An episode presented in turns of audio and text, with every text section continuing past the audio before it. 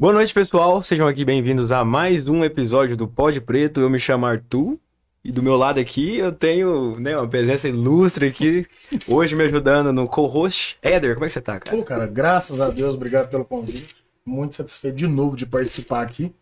Estando do lado de cá agora e estando do seu lado também é um prazer. É, e hoje a gente vai trocar ideia aqui com o Michael. Como é que você tá, Michael? Tudo jóia. Um pouco ansioso, né? Do lado de duas feras. Vem cá aprender um pouquinho com vocês hoje. Que isso, cara. Tamo junto. É isso aí. Vamos trocar uma ideia bacana aqui. Mas antes da gente falar, a gente conversar aqui, falar que o Cleison tá aqui presente hoje, eu estou sentindo a falta. Metade minha foi embora, né? Que Deus o tenha na sua casa, que é onde ele está. Eu espero, né, que ele esteja em casa. Um beijo no seu coração, viu, Cleison, né? Aguardo você no próximo episódio. Tamo junto. É, eu quero agradecer aqui, cara, né? As, uh, nossos parceiros aí, né? Que vocês estão vendo na tela aí, passando na televisão aí, né? A Pel, quem tá sempre nos ajudando aí desde. Já tem muito, quase fazendo um ano já, Leandro. Tava olhando lá. A Pel que aí tá nos apoiando, bacana demais. Primo Disco ali também, né? Que agora tá no novo endereço, né? Agora não é próximo da Pelk mais, agora é lá na Praça do Doutor Ciro, lá na pracinha do Circo lá. Vocês pedem muito no Primo Disco? Uhum, Bastante. É Gosto de tomar uns... Né? Gelada? É. Os melhores, né? É. Se não tiver gelada, lá tem gelo também. Dá pra você misturar com, com destilado lá que, que dá certo, entendeu? E misturando com gelado também tem o Mr. Shake, né, cara? Mr. Shake também sempre é, apoiando a gente aí, mandando uns milkshake aí que tá maravilhosos aí, que inclusive minha glicose tá sentindo um, trem, vou te contar, viu? Mas é gostoso demais, é impossível você não, não tomar. Vocês já tomaram, né? Não adianta. Nossa, pelo amor de Deus. Ou, oh, tamo aqui hoje, é, conversar com o Maicon, o Maicon tá aí com o manto do cristalino, quem não sabe aí, o cara é presida. Eu queria te perguntar, cara, porque eu te conheço já tem um, um tempo já. Já faz uns anos, né? Já faz uns anos aí. É, como é que começou essa história sua com cristalino? Tudo começou a... quando meu pai pensou em me fazer. Caraca! É, na verdade, como a maioria das crianças né, do Brasil, é o esporte mais famoso aí do universo, já nasci com aquele sonho de ser jogador, vem de famílias, de família que tem jogadores. E, e minha família, na verdade, a grande maioria, ela é toda, toda cap. É mesmo? É, Ih, a vida tem.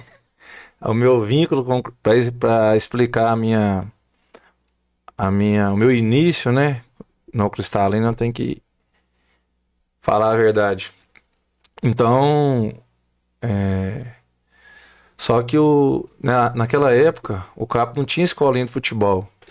Então, meu pai sempre torceu pro Cap, porque meus tios jogaram, mas era o mais cristalinense da família. Vamos falar assim. E, e através da escolinha, comecei em 1998 no Cristalino. E aí fui pegando amor, fui desenvolvendo, cresci lá dentro. Então você é da base, então. Cria da base. Cria da base. E desde muito novo, é, com espírito né, de competitivo.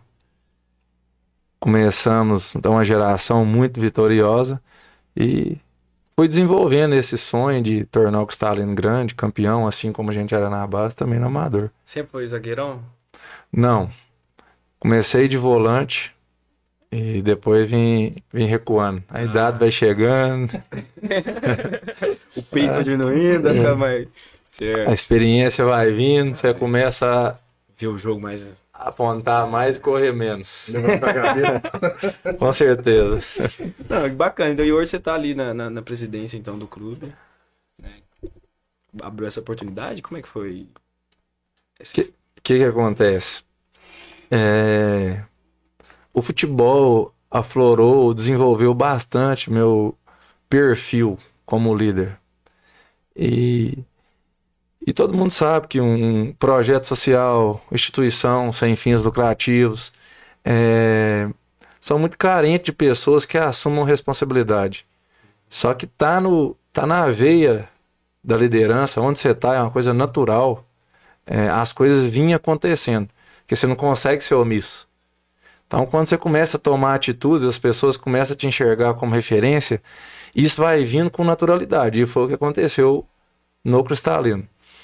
Eu, como te falei, né, comecei no Cristalino com 10 anos de idade e, e fui campeão em todas as categorias, de 10 até 16 anos de idade, 14 títulos para categoria de base.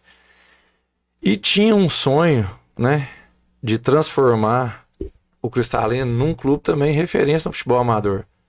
Na categoria de base sempre foi. E a gente tinha como, tem como principal rival um, uma instituição que é respeitada também no estado inteiro. E mas carregava isso dentro de mim, mais ainda como jogador. Então aquele, aquele mesmo espírito que de campeão da escolinha eu quis trazer. Quando foi em 2009, 2008, 2009, eu era o jogador que mais recebia no Cristalino. É, era o, o mais caro do elenco, vamos falar assim. Quando o Manon assumiu a gestão, e o Cristalino sempre era assim: jogava um ano, fechava dois, jogava um, fechava três, Ixi. no futebol amador. Certo. Quando o Manon assumiu a gestão, é, eu me propus a jogar de graça. E além de jogar de graça, eu influenciei uma geração, que eu era o líder né, da turma, a jogar de graça. Então, além de jogar sem cobrar, nós ainda não aceitamos propostas que a gente tinha jogadores de alto nível de outros clubes que que tinha interesse no nosso futebol. E assim a gente formou, eu, meus irmãos, alguns amigos mais próximos, mais conhecidos como a, a galera do Bar do Clever. É uma galera raiz, né? O Bar do Clever, o é, é intrínseco, é junto e misturado. Então essa galera teve um papel fundamental para explicar como cheguei na presidência. E, e assim foi feito. Foi começamos em 2008, em 2010 a gente já tinha um time bem bem competitivo, chegava bastante. Quando em 2012, que foi a mescla de três gerações, que a gente formou um time competitivo e além disso um time leal ao clube. E depois disso a gente Fomos 14 campeonatos, 11 finais, 7 títulos na sequência. E de lá para cá é isso aí que vocês estão vendo. O Stalin cresceu, hoje é uma, é uma, é uma marca das maiores que tem aqui na, em Pompeu na região. Nesse meio do caminho, em 2019, o, o antigo presidente, o Mano, ele resolveu largar. E nisso tinha várias pessoas, né, que, que gostariam de assumir o clube, mas não tinha noção, não tinha know-how. É igual você administrar uma empresa. O Stalin é, é muito grande.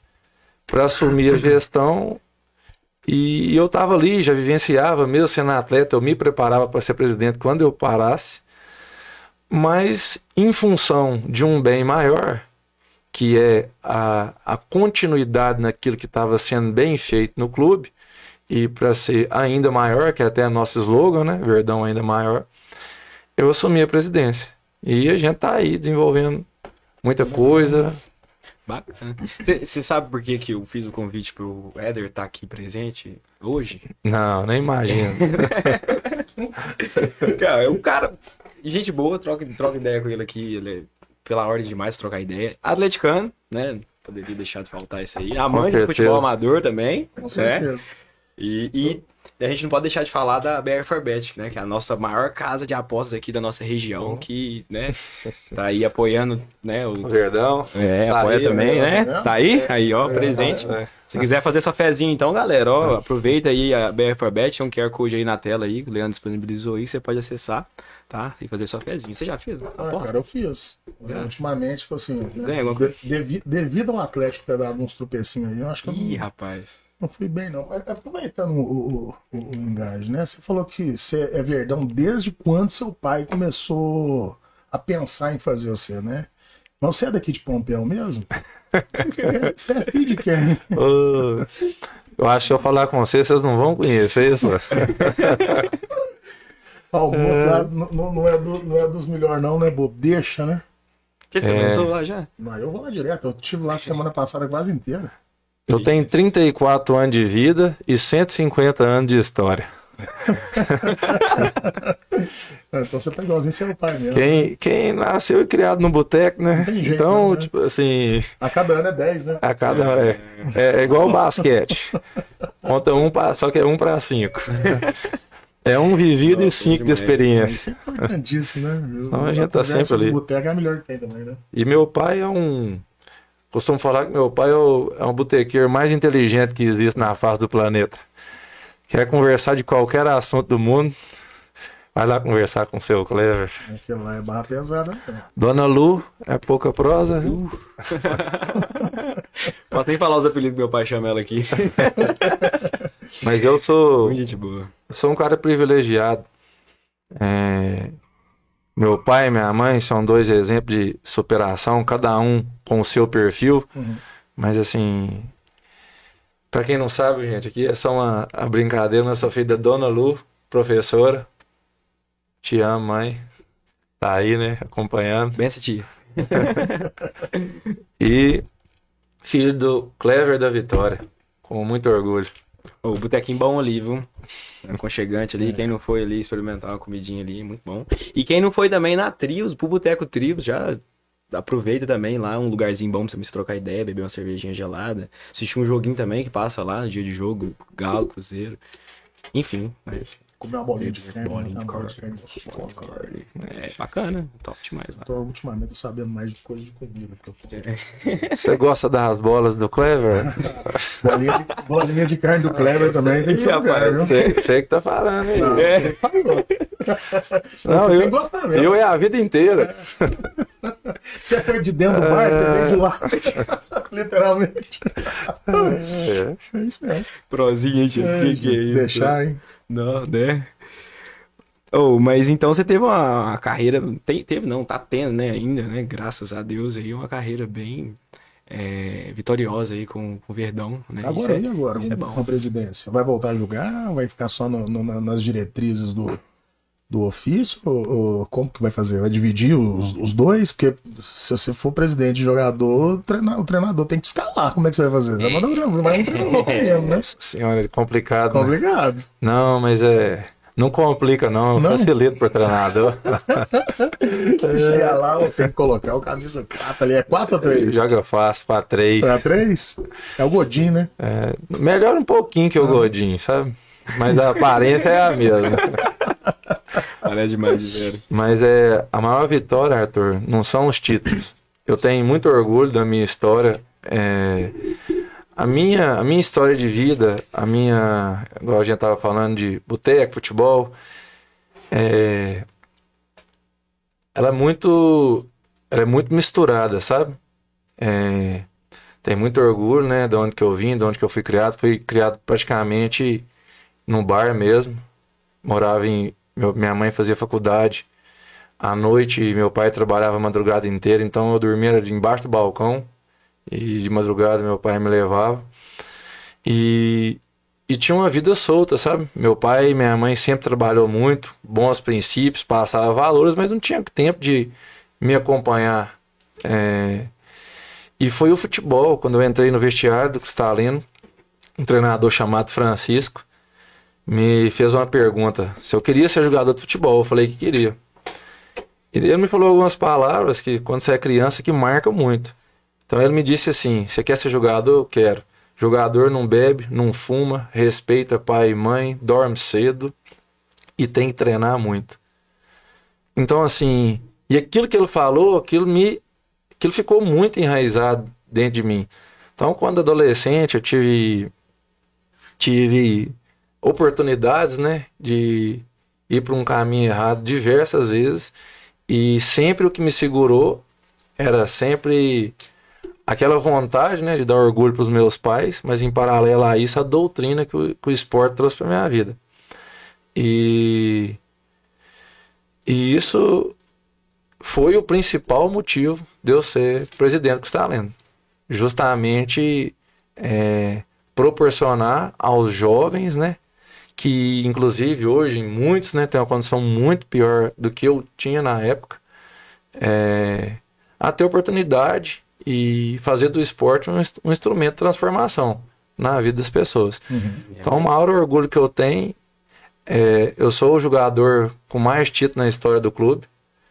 É, até brinquei com os meninos semana passada que a missão deles é, é igualar. Eu tenho 10 títulos como jogador no futebol amador e 14 títulos como na escolinha, então tenho 24 títulos pelo clube.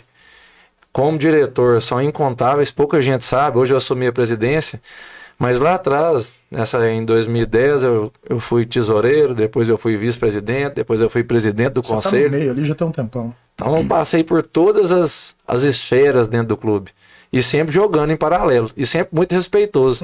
Já fui reserva, titular. Saber hierarquia também é importante. né? Sim, não é. São coisas que, que a gente tem que ter profissionalismo. Tá, é tanto profissionalismo que você já jogou no CAP no, no, no Havaí, né? Já. Fez gol por lá também? Sou campeão nos três clubes de Beijou Pompeu. o escudo quando fez o gol? Como é Não foi? beijei o escudo, mas comemorei bastante. Caraca. É justo, tem que sacanagem. Né? São. Porque jogador não é jogador. né? Jogador é jogador. Mas. Do Havaí eu beijei o escudo. Beijou? Beijei. O Havaí, assim, pouca- poucas pessoas sabem, né, dessa relação, mas sempre existiu essa rivalidade histórica, né, Cristalina e Cap. E, e aqui dentro de Pompeu a gente tinha o Cansaço, que é o Cruzeiro, a galera do loteamento, e o Havaí. Então, quando vinha campeonato de cidade, a turma do Cristalina ia pro Havaí e a turma do Cap ia pro Cansaço. Já existia essa, essa rivalidade até hoje, né, em- entre tudo, entre VB e, e Loti. Aham. Então, assim, que é as duas grandes massas da cidade, né? Os dois maiores bairros. E essa rivalidade, ela é, ela é histórica. Então, quem era cristalinense no, no terrão era Havaí. Quem era cristalinense no gramado era Havaí no terrão. Uhum. É, e quem era capo do gramado era Cansaço. E essa rivalidade descia pro, pro municipal. Então, eu sempre fui Havaí e fui cristalino. Uhum. Quando o Havaí ascendeu e, e cresceu, se tornou um clube também com campo gramado e começou a disputar regionais, aí eu tive que optar por um. Aí meu coração é, é, mais alto, né? é verde e branco. Mas tem um carinho enorme. A única foto que eu tenho assim de, de infância abaixo de 3 anos de idade é no campo do Havaí, Ah, né? Campo de terra. Tenho um respeito danado. Um clube que eu fui campeão várias vezes. É, foi o primeiro clube que eu fui lançado pro, de maior proporção no futebol amador de primeiro quadro. Depois eu jogava no Cristalina. Antigamente, para ser titular aqui em Pompeu, você tinha que. Para jogar nos grandes em Pompeu, você tinha que ser titular nos campos de terra.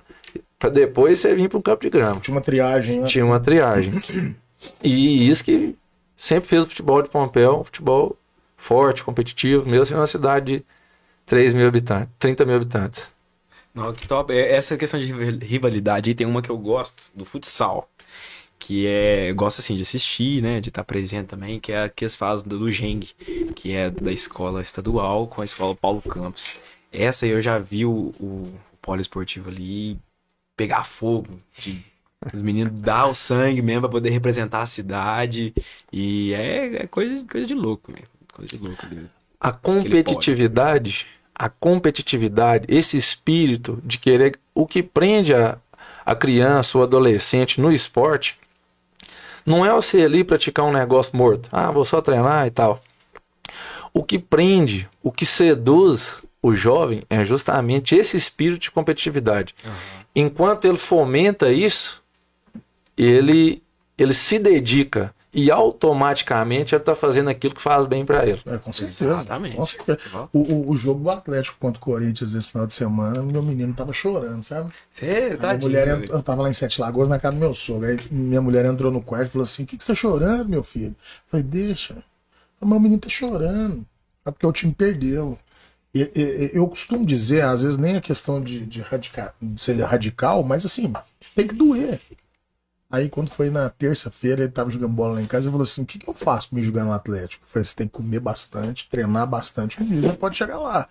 Eu falei, por quê? Eu falei, ah, não, porque eu, eu acho que dá pra mim também. Eu falei, não, você tem que acreditar. O sonho que, que faz, o, o sonho que fomenta essas crianças hoje é através da rivalidade, através do, do- da competitividade que você falou, eu acredito que você tá certíssimo, porque é o que move, né? O que vai acreditar em quê? Aonde Sim. que vai, né? E o terceiro do tripé é a liderança, a referência. Com certeza. Aquilo que ele vê como espelho, como referência. É, por isso a importância de você ter treinadores que são exemplos. Uhum. Que no passado a gente tinha isso mais claro. É, e hoje a gente tem. O Cristalino tem trabalhado para formatar novas pessoas que sejam referências naquilo que, que inspirem esses jovens Aham. a, a, a- a acreditar naquilo. É, muito bem. Parabéns por essa referência. Parabéns. Não, e o mais interessante, eu, eu acompanho bem, assim, quando, quando. Eu tava vendo lá uma, uma visita da Polícia Militar, que parece que você colocou junto com os meninos, tipo o ProErd, que é feito na escola. É, é, aconteceu um caso também junto comigo e um amigo do meu menininho, onde nós tava passando. Ele falou assim: a polícia vem. Eu falei, mas qual que é o medo né, da, da polícia? Não, é, é só porque eu tenho medo da polícia. Assim, mostrar para essa juventude que, que cidadão de bem não tem medo da polícia, que a polícia está ali para te ajudar se você é um, um- um cara da paz, um cara que faz as coisas certas. Eu acho que isso, antigamente, o pai da gente falava assim: você fica sem com medo, você vê que eu vou chamar a polícia pra você, faz bagunça. Então, assim, uma coisa cultural que às vezes isso muda com de acordo com o tempo passa. E eu, você tá de parabéns, porque mostrar isso para aqueles meninos mais carentes, que às vezes tem um problema em casa, né, que tem uma dificuldade às vezes, mostrar que a polícia está do lado do cidadão de bem. E esses meninos precisam de saber disso, né? Sim, com certeza. É, o trabalho que é desenvolvido no, no Cristalino hoje, pouca gente sabe. É, e é até bacana mesmo, né?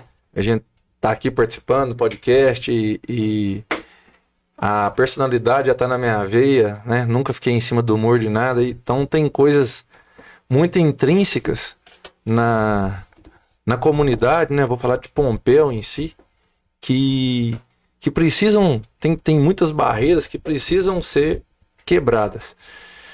Parece um, um ato pequeno, né? Quando você pega uma criança e você começa a, a, a trabalhar, a conduzir ela para verdadeiramente, com ações, não com palavras, Mostrar, né? é, com ações. é. Falar e não fazer é muito pior que ficar calado. É, Você começa a inverter um ciclo que ele é negativo. O que, que eu chamo de ciclo negativo? Não é a pessoa ser pobre, a pessoa não ter condição. É a pessoa ser desacreditada pelos outros, ela mesma não acreditar nela, não achar que pode, não ter oportunidade, ser discriminada e, por fim, é, ser marginalizada. Isso é um, é um ciclo negativo que é intrínseco aqui em Pompéu para a população carente. Aí é rotulado, sabe? Então, o que o Cristalino procura através desse trabalho que a gente ini- iniciou, né? Com, com a parceria da Agropel, que a gente tem que ser claro, Uhum. que se não é a Agropel, tipo assim, a gente não teria um terço da força que a gente tem de alcance. Nunca parou. Mas é qual a empresa que coloca 300 mil reais num projeto social, Ó, né?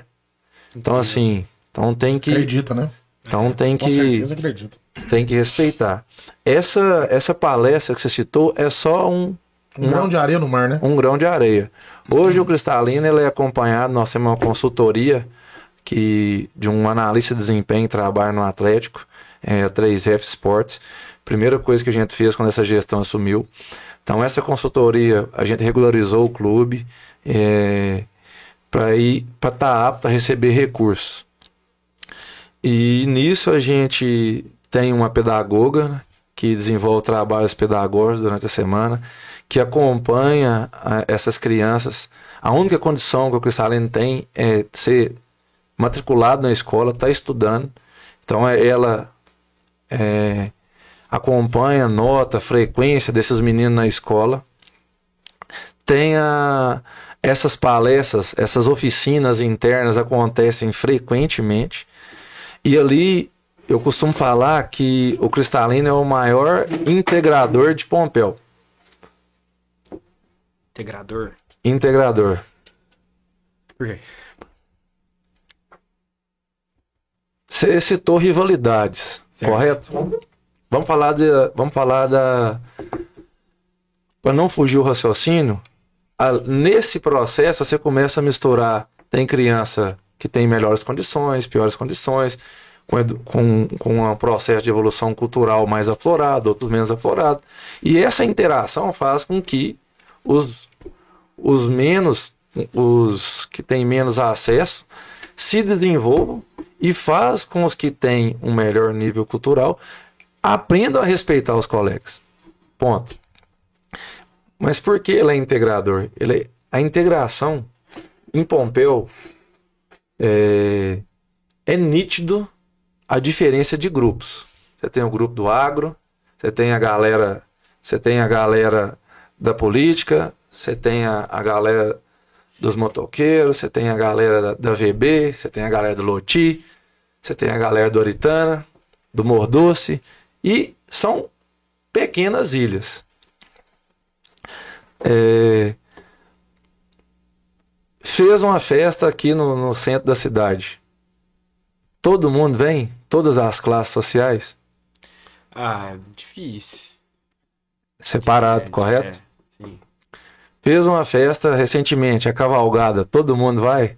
Não. É uma festa top, né? É, Das top de linha. É todo mundo da cidade que vai? não. É, política. Todo mundo tem o mesmo acesso às informações, a participar na cidade? Também não. Quando você vai no campo do Cristalino e olha para que bancada, você, você vê empresário, você vê negro, você vê branco, você vê gordo, você vê magro, você vê pobre, você vê a galera do Loti, você vê a galera da VB, você vê a galera do Aritana, você vê do Mordoce. Então é um ambiente, quando você olha para a diretoria do clube, que são os 12 que decidem, tudo é pensado. Aquilo que você quer ser, você tem que dar exemplo. Quando você olha para a diretoria do clube, ela tem pessoa do agro, tem pessoas, tem mecânico, tem, tem advogado, tem gente de melhor condição, pessoas de menor condições. Não é, ah, não tem direito de voz o que tem dinheiro. Então a moral da história, a própria campanha política dividiu a cidade, né? É, ah, tem o grupo que apoia os PEL e tem o grupo do povão em todos, em todos os cenários, quando você cria esse ambiente de divisão para se auto-beneficiar, seja pró um lado ou pró outro, a única coisa que você está fazendo é enfraquecendo sua cidade, prejudicando seu povo. E o cristalino, ele é o. Já, já ouviu falar bastante, né? Da rivalidade até, até entre. Entre. Entre a galera a VB do Loti, a Aritana com, a- com, o- com as casas populares, com a volta do Brejo. Você chega no canto do Cristalino, tá todo mundo lá. Na mesma que bancada, sem, Verdade. sem tumulto, sem nada. Então o Cristalino é, o, é, o, é a instituição de maior poder de integração da cidade. Ele ali dentro a gente com certeza pode diminuir as ilhas e aproximar pessoas, aproximar é, aproximar pessoas é diminuir diferença. Diminuir diferenças é, é evoluir junto. E quando você diminui as diferenças e tem, você tem cidadãos e você tem uma cidade evoluindo da mesma maneira, a tendência é você melhorar o lugar onde você está. E esse é o nosso propósito. É muito mais que um jogo de futebol. Isso é de fato, né? Então tem essa inclusão bacana, então, do Cristalino aí. Interessante esse ponto de vista que eu nunca tinha parado pra observar. né? Eu, eu, assim, né? A minha, minha posição no futebol aí municipal, né, na nossa região aí, é eu sou neutro. Por enquanto. Porque Vamos onde puxar tem jogo, onde, é, eu, eu, sai- eu vou te contar o que que falta não, porque senão eu vou ganhar. Puxou o pai, não? Por quê? Meu pai é o quê? Seu pai é verdão, é. Mentira. É verdão, Nunca é. me contou isso. Ô, Não, eu não. Que isso. Esse de pra trás, eu sei que interessante. Você tá falando um negócio e assim. Aliás, só uma deixa. Não. Todo mundo em Pompeu é verdão. ó. ai, ai, ai. Você falou que seu coração é verde e branco, mas você é atleticano, ele é preto e branco também, não é não? Divide. Divide? Divide. Mas o, o amor pelo cristalino é maior. É maior que o do Galo. É. Nessa casa, você tá aqui.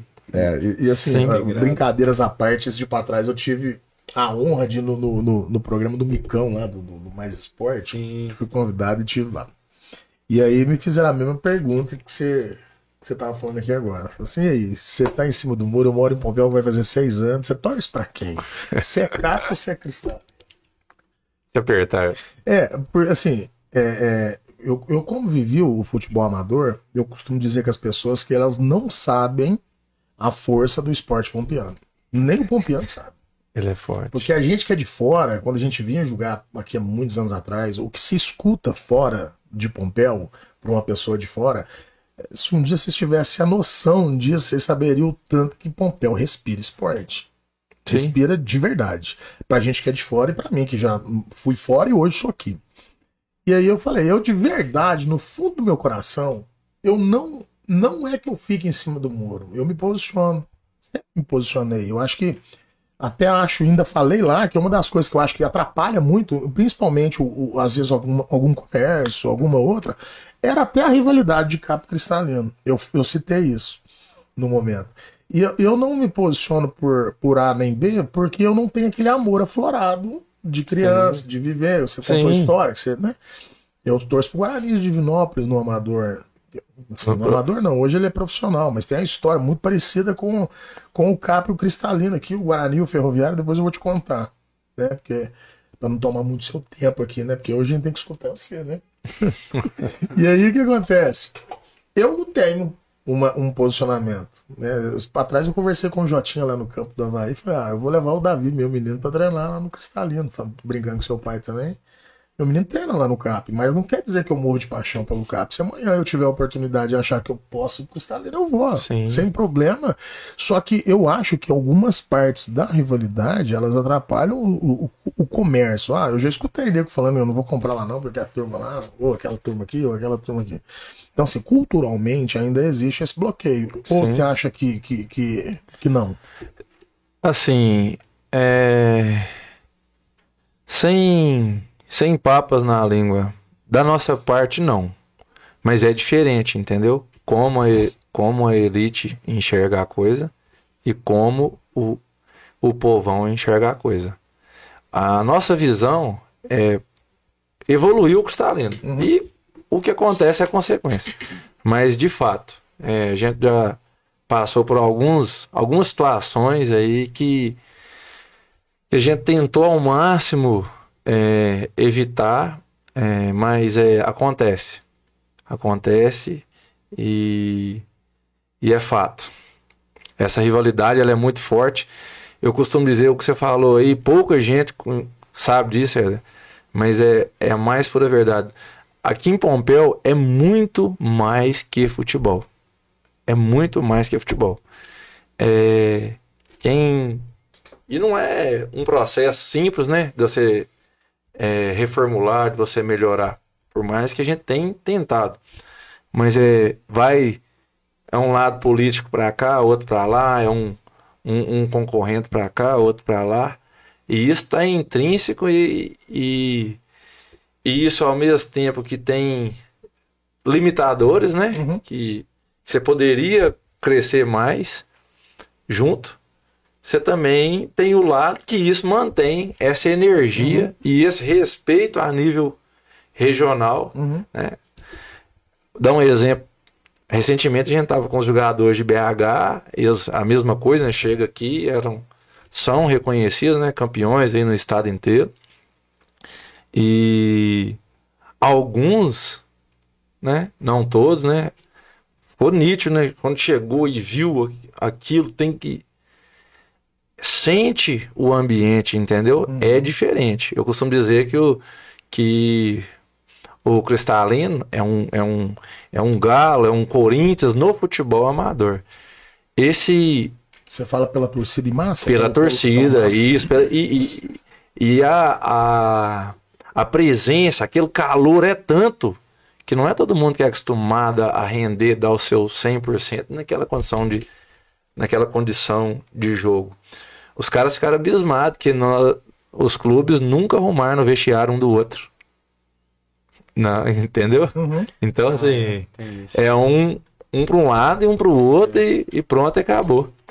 E o que a gente tenta fazer, o que tem que ter, é um respeito. É, eu respeito demais a, a instituição CAP. É, mas hoje tenho muito orgulho né, de, de falar para o cristalinense, em especial, que o Cristalino alcançou o patamar dos maiores do futebol amador do estado e a gente tem trabalhado muito para manter. Não tem uma diferença, a gente não enxerga o Cristalino como o futebol amador. O Cristalino, ele é uma potência porque ele é um clube. Então lá dentro, se se você seria um, se uma categoria de cinco anos de idade for uma decisão, você vai ver os diretores indo, torcendo, a torcida parabenizando. É você- um conselho? São 12 conselheiros? É Doze. tipo o América hoje, administrado? É, tipo a América. Mas é melhor um pouco. Uhum. A vantagem do América é que ele tem dinheiro. E um tem político, um, dinheiro, dinheiro, né? um dinheiro, um dinheiro facilitado. Um di- eu, eu, eu tava procurando a expressão. Nós, o, o, o nosso, ele é, ele é suado. Só pra vocês terem noção do que, que é o Cristalino hoje. O Cristalino hoje tem 306 meninos na escolinha. 306? 306. Que isso? O Cristalino tem, do... Tá o Campeonato Mineiro agora, né? Cristalino tem 12 É. colaboradores. Falar. O Salino tem 12 colaboradores direto, 40 conselheiros, 40 do Conselho Deliberativo, 25 peladeiros, 20 atletas do Sub-17, 20 atletas do Sub-20, 20 atletas do Amador e 12 pessoas do Conselho Gestor. O, o Cristalino hoje, nós estamos falando de cerca de quase de 600 a 700 pessoas direto lá dentro do clube. Dentro do clube. Fora os torcedores. né? Não, fora Obviamente, é Fora. povão aí, né? os números nossos é, são coisa surreal. Você falou do Guarani, eu tenho muita fé que um empresário, a gente tem vários apoios, vários empresários fortes. Uhum. Salino fechou esse ano, fechou os maiores patrocínios da história do clube. Acredito que um time de futebol amador não tem essa.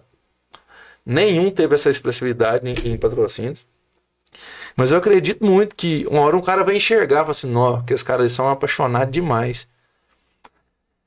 Nós, nesse último clássico, nós, nós colocamos, quando eu brinco, né, que, que em, que em Pompeu só tem cristalinense, é, é brincadeira. A gente sabe que o Cap tem torcida, o Vai tem torcida. Qual que é a torcida maior?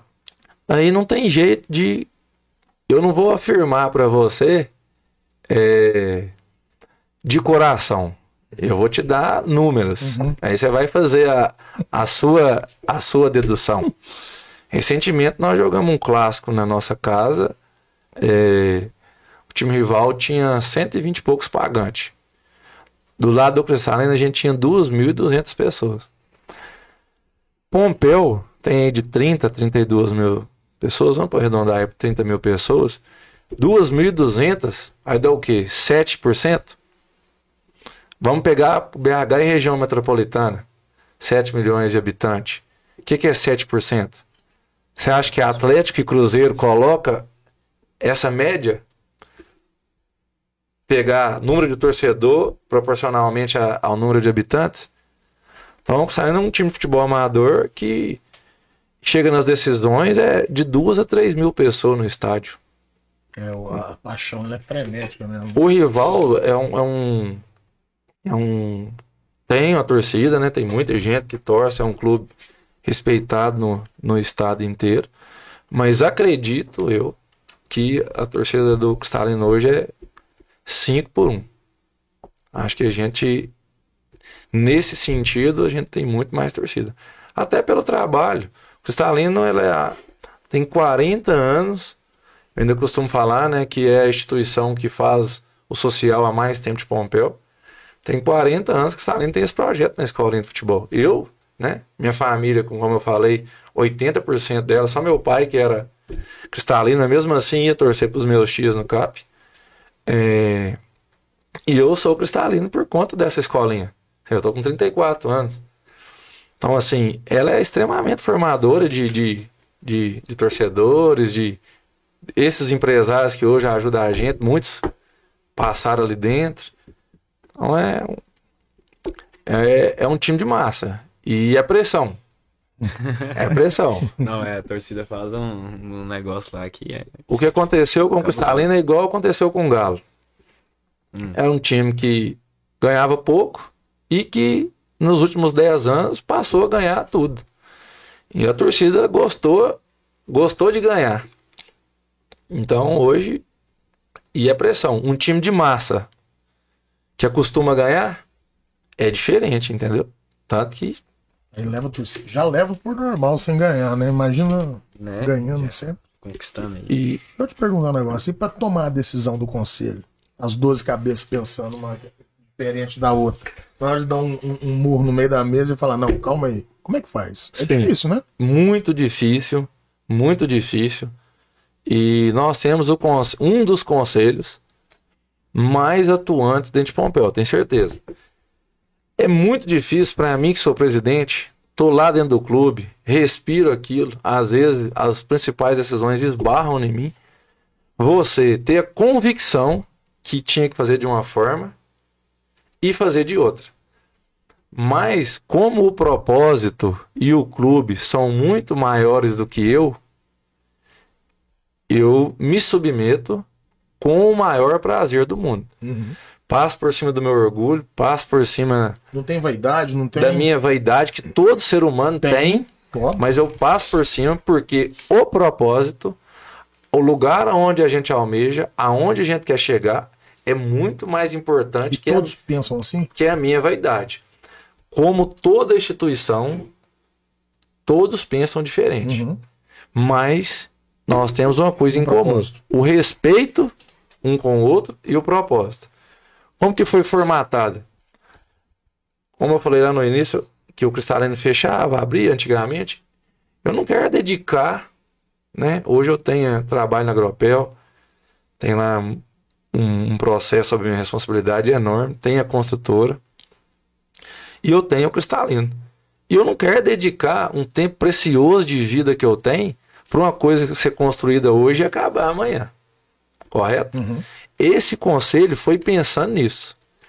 E hoje, um investidor, você tem que dar segurança para o cara acreditar na sua marca. Certeza. O clube futebol ele é igual a empresa, e o Cristalino é gerido igual a empresa. Hoje o Cristalino tem 12 conselheiros, as decisões são tomadas e aquilo que o conselho decide é respeitado. E a gente faz valer mesmo a força da decisão. Um, processo democrático esti- estimula. Hoje você tem um, um jovem de 15 anos, ele sabe se ele chegar, acompanhar e viver o clube, ele vai poder ter poder de decisão, independente, independentemente da classe social dele. Então, o conselho dá ouvido e o voto é igual. Não tem essa, ah, eu tenho mais dinheiro, o meu voto pesa mais. Negativo. É, então, a decisão é tomada pelo conselho e mesmo eu não concordando, eu respeito Uhum. e faço com amor. Que não concordar e também ficar de picuinha, né? Tem muita gente que, que É fica assim, é a a vaidade, não. O conselho decidiu. Recentemente eu fui voto vencido numa decisão importante do clube. E tô lá trabalhando firme. Uhum. E os outros também que foram vencido trabalhando firme. Sem virar cara, sem ficar. Com certeza. E o principal? Nós somos 12. O que, que é o planejamento? A cada mandato sai quatro, entra quatro. Por que a importância do conselho? Ficam oito, ou, ou seja, você não perde aquela estrutura, Você não perde o meio de campo do time. você não perde a estrutura daquilo que está sendo bem feito e ao mesmo tempo você oxigena. Você dá oportunidade às outras pessoas que têm vontade de tomar decisão de entrar para esse corpo que toma decisão e ajudar o clube a crescer ainda mais. Seu mandato termina quando? Meu mandato termina, é, se eu não me engano, 2093, O resto mais, mais ou menos. Cara, coisa boa. É, como presidente é em 2023, mas como cristalinense O resto da vida, né? vai aí com fé em Deus mais uns. Eu tenho uma promessa para aquela dona ali que nós vamos ficar juntos mais 80 anos. Ah, então você tem mais. Então. Você vai passar do 100, hein, cara? vou, e meu bisavô foi até 104, É por até isso que você operou o joelho, né? vamos ficar firme. Ô, eu queria que você me falasse aqui, cara. Quem que te inspira nessa área de liderança? Que seja. Você pode citar até mais de um aí, se quiser. Você sendo jogador ali, colocar a de capitão e dentro de campo ser o seu líder. Você aí na comissão de frente aí, sendo presidente aí de um clube. Entre outros negócios aí também que a gente vai entrar, né? Da sua vida pessoal aí, também que você, você exerce muito bem. Quem que te inspira? Não só no futebol, mas em todas as minhas decisões como líder na empresa, dentro da minha casa. é, E não é que a gente é perfeito, cometo muitas falhas, mas é o maior líder que já existiu na Terra, Jesus Cristo.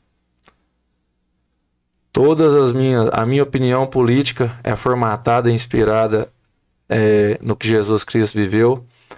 As minhas, as decisões, muito de mim é inspirado é, na história de Jesus, né? Não, jamais, né? Uma, uma comparação, até porque sou muito falho, mas é para mim é ele. Quando você fala e é pequenos exemplos, é simples. Quem estava ao redor de Jesus estava ali por um acaso? Não.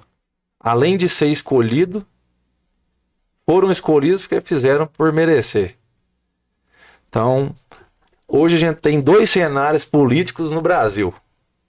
Você tem as pessoas que acreditam que, que só elas merecem, e você tem dois extremos, tá? Você tem a, o meio.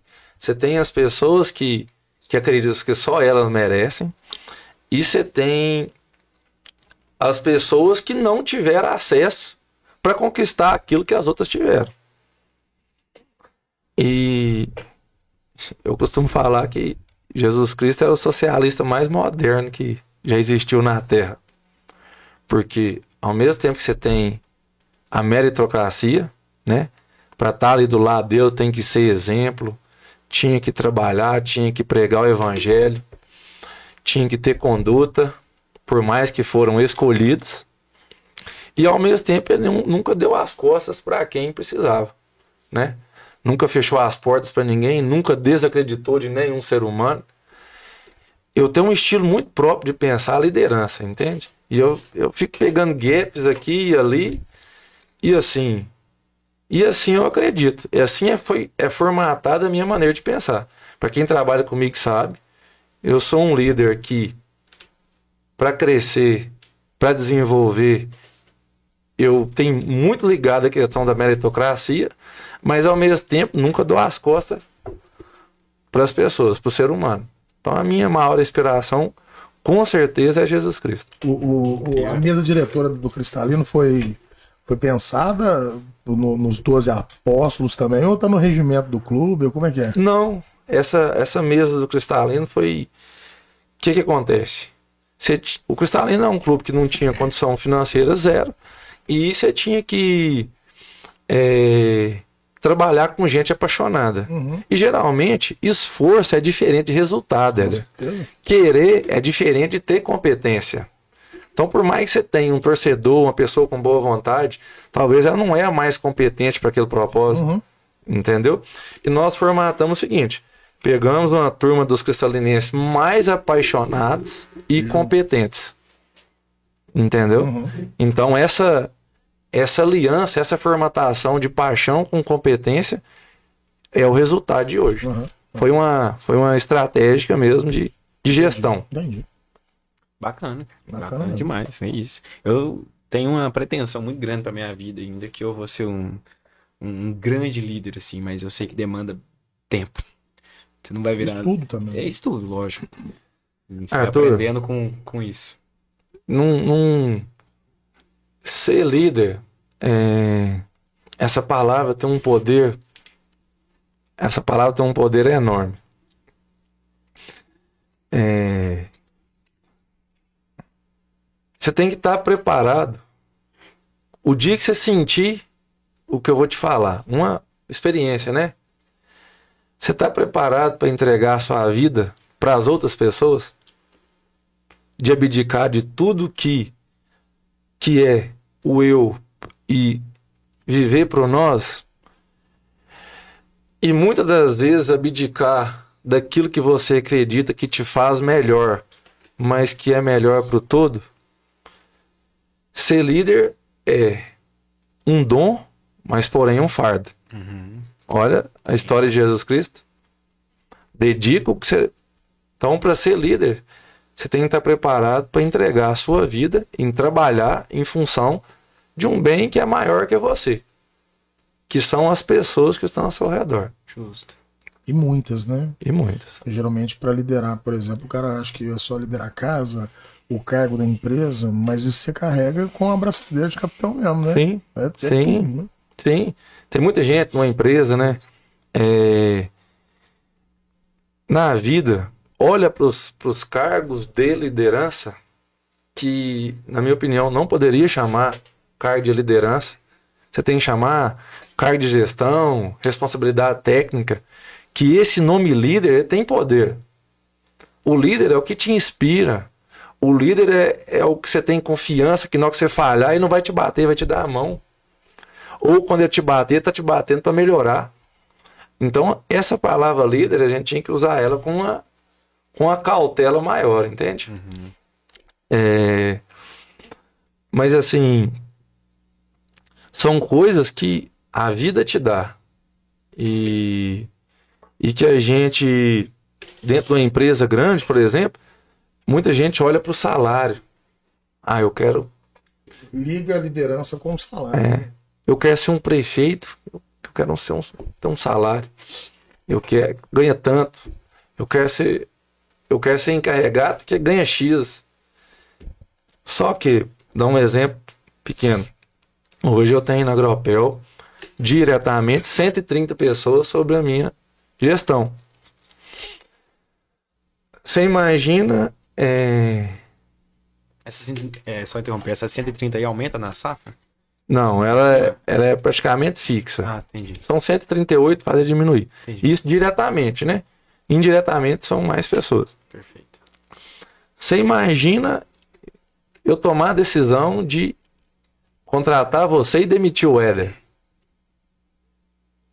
Para quem não é líder, mais simples do mundo. Você é um número, você é um código. Uhum.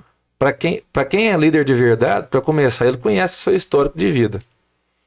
Então ele tem que aliar, alinhar a questão da meritocracia com a questão da justiça humana e com a questão da sobrevivência da empresa. Toda ação que um líder toma, ela tem um reflexo. Seja ele di- direto ou indiretamente na vida do liderado. Então, assim, é uma responsabilidade grande inspirar pessoas, pessoas que acreditam em você, né? Então, assim, mas gostar de pessoas é um bom início para ser um bom líder. E, e- e são 130 pessoas, mas pode ser nesse número triplicando muito mais se você for contar as famílias, de muitos pais de famílias, né?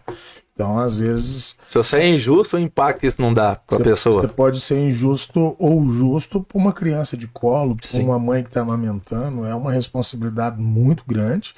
E eu também concordo, que eu acho que essa palavra liderança ela tinha que ter um efeito diferente, principalmente para quem escuta. Tinha. Não, não só falar, ah, o líder, Ah, isso, né? Ah, o líder. Não, opa. Peraí. Para ganhar esse status de líder, tinha que ser. Tinha que ter um. Tem que ter um critério mais apurado. Mas é simples, quando você chega num ambiente, você chega numa empresa, você identifica o líder. Geralmente, o líder de verdade, a equipe é satisfeita, ela é, ela, independente de questão, questões salariais, ela é engajada. é, Quando você chama o cara pro churrasco, vai, vai todo mundo. É. Entendeu? Tem. O, cara, o cara é satisfeito, Sim. né? Isso é muito importante. mano. Mas esse assunto, Arthur, é, liderança é uma, é uma, das, uma das paixões da minha vida. Da hora, eu é, imagino que daqui sete anos eu vou ser um grande líder. Tem uma, uma frase que eu manifesto ela todos os dias, vou citar ela aqui. É, serei um líder que as pessoas próximas. Desculpa. Serei o líder que as pessoas próximas a mim precisam. Darei o meu melhor para ser um líder motivador, que executa junto com a equipe para um bem maior e coletivo. Todos ao meu redor, quando entram no meu ecossistema de execução, irão trabalhar juntos para a melhor vida para cada um. Então, basicamente é isso, né? É aí. juntar aquilo para que a equipe seja melhor para cada um que estiver no meu redor. E sua família também. Isso aí é da hora. É da hora, mano. Demais. Não, demais, né? Gostar de pessoas, empatia e viver pro outro.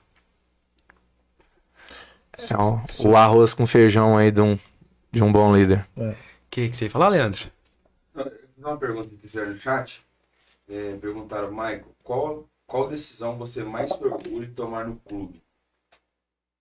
E qual você se arrepende? Qual, qual decisão que você mais se orgulha de ter tomado e qual você se arrepende?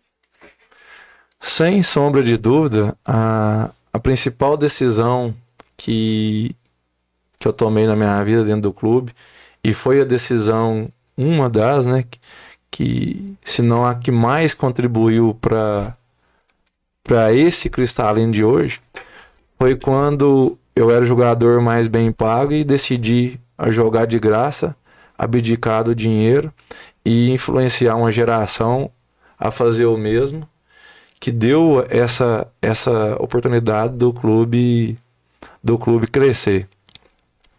É, agora dentro do clube é, o que eu mais arrependo é como que eu vou falar isso para vocês porque tá muito misturado né a, a história de sucesso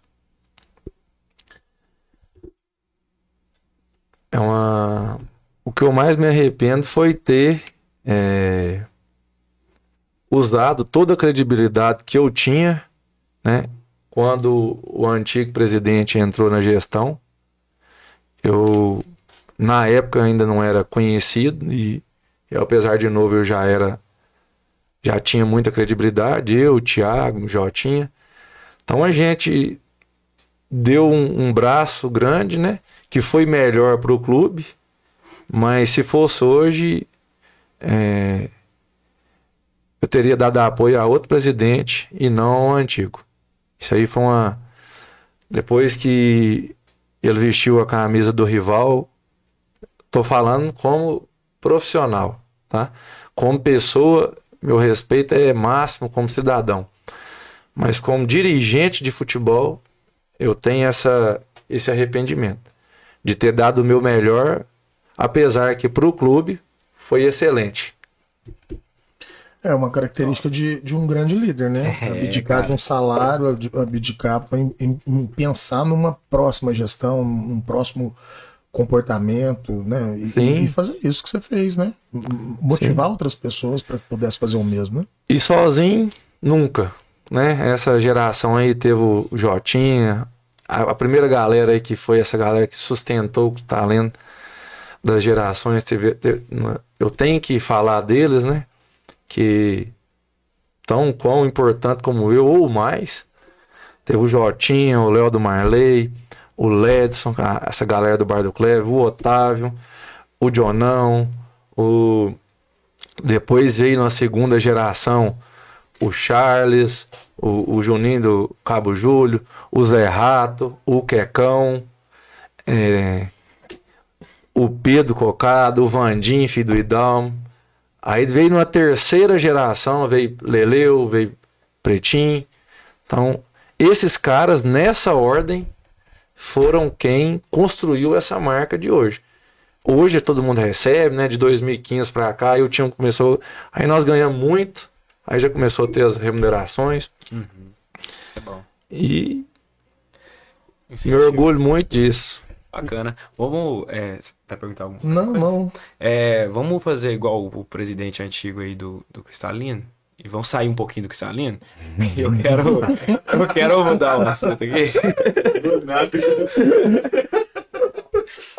Aproveitar, deixa aqui. Essa Quero saber, mais. Um pouco da sua vida, cara. O que, que você apronta? Você estudou o quê? Você faz o que da vida? O que, que você faz no seu dia a dia, além de da presidência aí do clube? É, é. Vai nem perguntar roupa porque não tá tendo tempo. O que, que acontece? Canais. É, assim como você sonha em, em ser um, um grande líder, né? Eu também sonho em, em aprender sempre com as, com as lideranças e tenho um sonho de também ter minha própria empresa forte e, e provar que é possível ganhar dinheiro respeitando as pessoas. Mas o Mike é um cara muito simples. É, se eu tiver. Se eu falar mentira aqui, né? Vou tomar aqui sem. Sem perceber. Sou muito simples. é, apesar de fazer muita coisa, muita coisa mesmo, e quem tá próximo de mim sabe, eu me dedico de, de fato para as pessoas que estão próximas a mim. Mas eu trabalho na Agropel, tem, vou fazer agora 15 anos de empresa. né? Sou lá no iniciozinho, fiz um curso de técnica em agroindústria aqui em Florestal. Não tinha condição de pagar uma, uma faculdade para fazer um curso técnico, entrar para o mercado de trabalho. Comecei a trabalhar na Agropel, aí fiz um curso de tecnólogo em produção sucroalcooleira. É um curso que é específico para produção de energia, açúcar e álcool. Caraca. É, Tenho três filhos, né? A Cecília, a Bela e agora o Gael que tá chegando. É, por enquanto. Tenho. Fui criado, né, num, num, num boteco, igual o Éder citou aí, no famoso Bar da Vitória, né? Hoje é o famoso Bar do Clever. É, sempre, sempre tive que lutar muito para para alcançar meus objetivos. Quebrei muitas barreiras, muitas, muitos preconceitos que que para alcançar os objetivos você tem que ter uma mentalidade forte para quem vem muito de baixo. Durante muito tempo eu importei muito porque as pessoas falavam. Depois é, eu aprendi a, a dar valor ao meu pensamento, né, seja ele qual for. E tem a construtora, né? A, a Afonso Cruz, que é um, um sonho de criança, né? Ter uma empresa onde um dia eu possa é, empregar meus irmãos, onde eu possa ajudar a transformar o meio que eu, que eu estou. E tem o cristalino. E assim, é uma vida simples, de com hábitos simples, de pouco luxo, muito trabalho, muita entrega, mas muito feliz. Não, bacana. Você, então você tá bem ocupado no seu dia a dia aí. né? E que, que hábitos aí que você citou aí que você, que você faz no seu dia a dia, assim? Hábitos é, de, de lazer é assistir futebol, tá com a, com a noiva e com as filhas. Basicamente isso. Não tem nenhum tipo de hábito assim de hobby que de, de luxo, de e sou muito feliz assim. Faço muita resenha, né, com a galera do Bar do Clever. É isso que eu ia falar. Muita resenha. Depois do futebol, você vai pro bar do Sim, Kleber, né? churrasco e, e sempre a casa de um, a casa de outro. A vantagem é essa, né? De estar envolvido em muita coisa. Na verdade, tem dia que passar aperto para para cumprir os compromissos com, com todos os amigos. Mas assim, muito agitado, muita correria, muita coisa acontecendo, mas tudo dentro de um resultado positivo.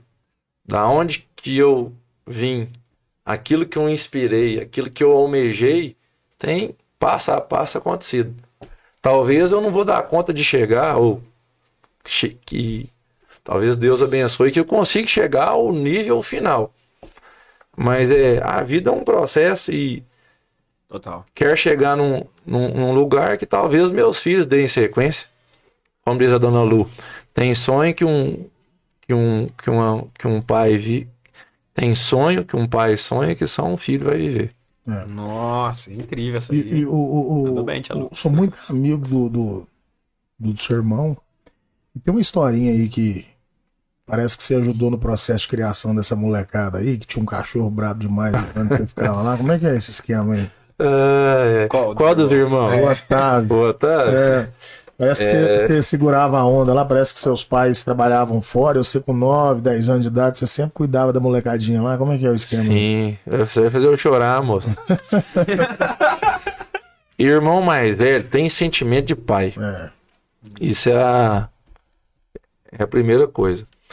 E eu nunca, desde novo, desde de 9 anos de idade, igual eu falei, né? Minha mãe é uma guerreira, né? Fez três faculdades com quatro filhas, adotou dois, meu pai virando madrugada. Tem, tem hora que Mexido, hein? tem hora que a turma fala assim, ô Mike, você trabalha muito, você não- que vocês não conheceram minha mãe história, né? e meu pai. Entendeu? Então isso é, tá na veia. Uhum. E eu era o irmão mais velho, né? E natural. Tipo assim, eu mais meu outro irmão, um com 10 e um com 9, um revezava o serviço e cuidava do Otávio. Depois veio o Léo, o Jonathan. E eu sempre fui muito entregue. Meus irmãos, é, meus irmãos me respeitam muito. Tem hora que até, até mais do que devia. Mas é em função do, do relacionamento. Sempre entreguei muito pra eles. Mas não pra eles, pra mim mesmo. Me faz bem ver eles bem. É o que você multiplica pelos seus filhos hoje, você vê isso, né? Sim. Você cuidou muito bem do Otávio, porque tá bem gordinho, você deu muita comida pra ele. Né? É, É brincadeira, vai Vou- achar ruim. vou, vou defender meu 10. É, Tanto eu, tanto eu como o Otávio, nós temos hipotireoidismo.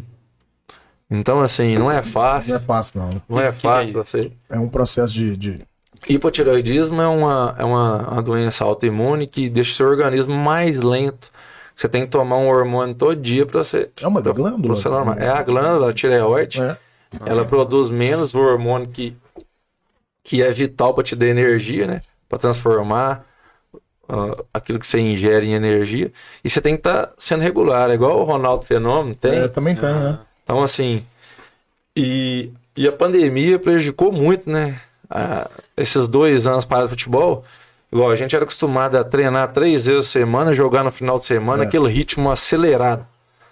E de uma hora para outra você vai para o marco zero. Né? Então, Começa tudo de novo, né? seu organismo Não tá aguenta, não. está acostumado a comer, a se alimentar para aquela carga De exercício. de exercício e você para repentinamente e continua. Mas Otávio Gordinho tá jogando muita bola, tô acompanhando o futebol dele lá e tá bom. ele gordinho, ele, ele decide show, demais. Dá show.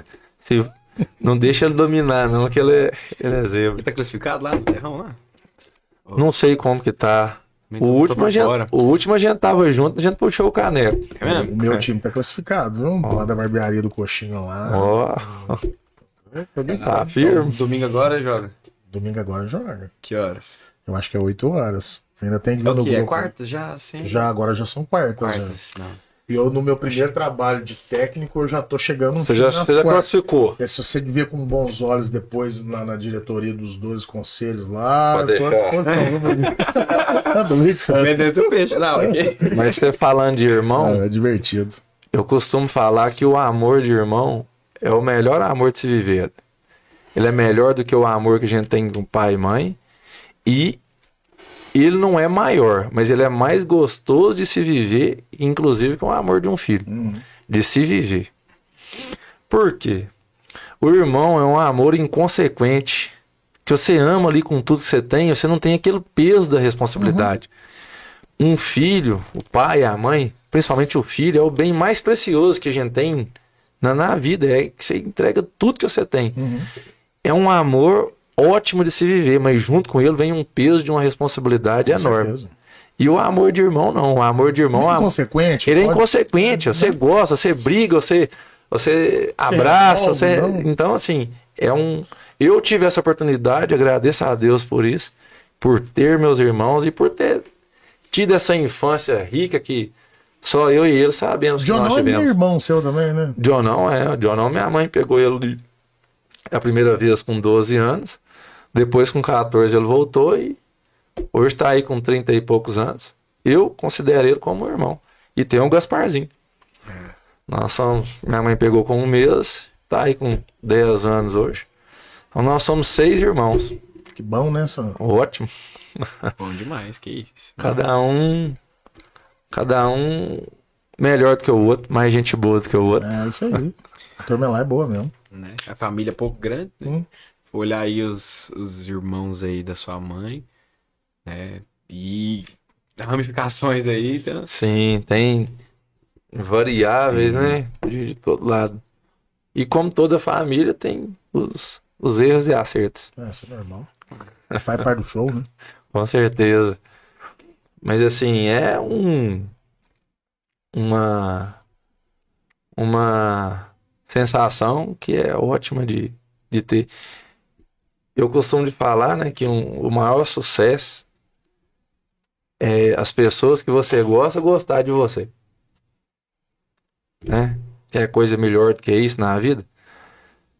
Que as pessoas que você mais gosta gostar de você também. Uhum. Então, é um- uma coisa que eu sou muito grato a Deus, que meus irmãos estão nessa galeria, né? Com certeza. E além de, de eu ter um respeito muito grande por eles e eles por mim, ainda é, é muito bom ter essa sensação. Você saber que você ama aquela pessoa e ela também te ama na mesma intensidade. Recíproco, né? É, é, não tem não tem valor. Você ganha um dinheiro, né? E as pessoas que você ama não gostam de você, Já pensou? o que, que adianta? Não adianta nada. Agora, se você ganha o dinheiro combinado com aquelas pessoas que estão ao seu redor te amando, te respeitando, então eu me considero um, um, um, um homem privi- Isso. privilegiado por isso, entende? Uhum. Sempre procurei estar junto de todos, né, que estão ao meu redor, mas tem o dedinho de Deus aí na, Ah, na, na prosa. Ô, mas será que é isso mesmo, Mike? Será que esse povo aí que você falou aí, sua família, será que esse povo gosta de você mesmo? Vamos descobrir aqui, vou aproveitar, vou aproveitar a internet da Indanet aqui. É, inclusive, um abraço à Indanet. E se você tivesse sem internet, apesar que se você tivesse sem internet, você não tá assistindo nós. É... Faça o plano com a Indanet, tá? É, tem planos excepcionais pra você lá. O Leandro pode ajudar ali pra você encontrar seus melhores planos. E eu tô baixando uns áudios aqui, cara. Chegou uns áudios aqui pra mim que a gente deveria escutar aqui. Acho que vai dar certo ainda, Leandro. Que dia a gente testou aqui. Dá pra colocar aqui, né? Dá, dá, dá. Dá, né? Vamos Então, ver. colocar né? aqui. Deixa eu aumentar o volume, fica bonitinho. Peraí, deixa eu tirar a live aqui, Só senão. tirar o fio de ruído aqui. Aí, ó. Tá preparado. Vamos ver, né? Certo, Leandro? Você tá de sacanagem, né? Vamos escutar- Lá no- lá no vamos escutar ele em off primeiro. Imagina tiver um, Nossa contar um senhora. podre seu aí, hein? Ó. Vamos ver se você conhece isso aqui. Falar sobre o Michael Ó, é remeter-se a um ser de luz, um ser de companheirismo, um ser de compreensão, um ser tão especial que nos remete à ideia de um anjo, de um anjo que Deus colocou em nossa família. Sou imensamente grata por ter esse ser de luz em minha vida. Eu te amo, meu filho. Lucilene. ó. Tá aí, ó. Tia Lu aí, ó. Um grande abraço Gostou, aí, ó. gostou do português? Aí não. Não tem jeito. Ah. O buraco é mais embaixo. Oh, e é mesmo, porque você tá participando do arquivo confidencial. É, Ó, esse outro aqui, esse aqui foi extenso. Pessoal, boa noite. Aqui é o Lucas, irmão do Maicon. como é um áudio breve, né, falando um pouquinho sobre o Maico, Foi breve. eu já vou começar direto no clímax. O Maicon é um irmão dos sonhos para qualquer irmão, é um tio dos sonhos para qualquer sobrinho, é um pai dos sonhos para qualquer filho e tenho certeza também que é um profissional dos sonhos para qualquer empresa e é um cidadão dos sonhos para qualquer cidade ou sociedade. O Maicon é um- uma pessoa, tanto no lado pessoal como é, líder de pessoas nas, na, na empresa onde ele trabalha, na empresa dele também, que tem uma visão humana e uma visão social muito grande. Ou seja, é uma pessoa que gosta de pessoas, se preocupa com pessoas, precisa de pessoas e confia em pessoas, né? Então, é uma pessoa que dá prazer de estar ao lado dela e é uma pessoa simplesmente fantástica, pessoa que eu tenho prazer de dizer que eu amo muito e tenho muito orgulho dela. O Maicon, além de irmão, né, é um é mais um pai que a vida nos deu, nos presenteou. Eu e meus outros irmãos. Não posso falar que ele é o, é o único pai, porque a gente também tem um, um grande pai que é o Clebão. Mas o Maicon é mais um pai que a vida nos deu. Então nós somos muito privilegiados em ter o Maicon como irmão. E temos que agradecer muito a Deus por isso. Então é isso aí, pessoal. Um abraço. Mas poderia falar mais cinco horas sobre o Maicon, características e, e atributos bons desse ser humano fantástico. Um Ah, abração. não, que isso, cara. Ô, incrível, viu, velho? Incrível. Você sabe que Incrível, esse aí é. Esse aí tá levando o nome da nossa família ainda, ainda mais, né? Você vê um cara sair do bar do Clever e hoje tá virando um doutor, né? Num... Esse aí é, é raçudo também, viu? É orgulho demais. Você vê da onde que. Como. Como. Como a gente já foi discriminado, né? E graças a Deus, e a dona Lu e meu pai, e, a, e ao esporte, né? Ao cristalino, que todos nós participamos disso. Você vê, o Lucas hoje tá. Eu gostou do português? Já é mais A evoluído que turma da, tá, tá- mais evoluído que o da dona Lu. Eu sou coadjuvante nessa, nessa casa aí. É, mas assim, tá lá fazendo doutorado e dando, enchendo nós de orgulho.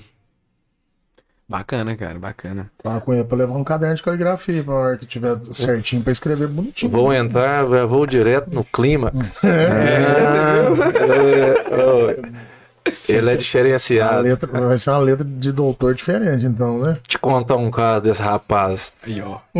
Esse rapaz, ele teve na fazendo faculdade em, em Araxá, aí teve um problema com um amigo, ele perdeu o, o amigo que levou ele para trabalhar em Araxá, inclusive, num acidente.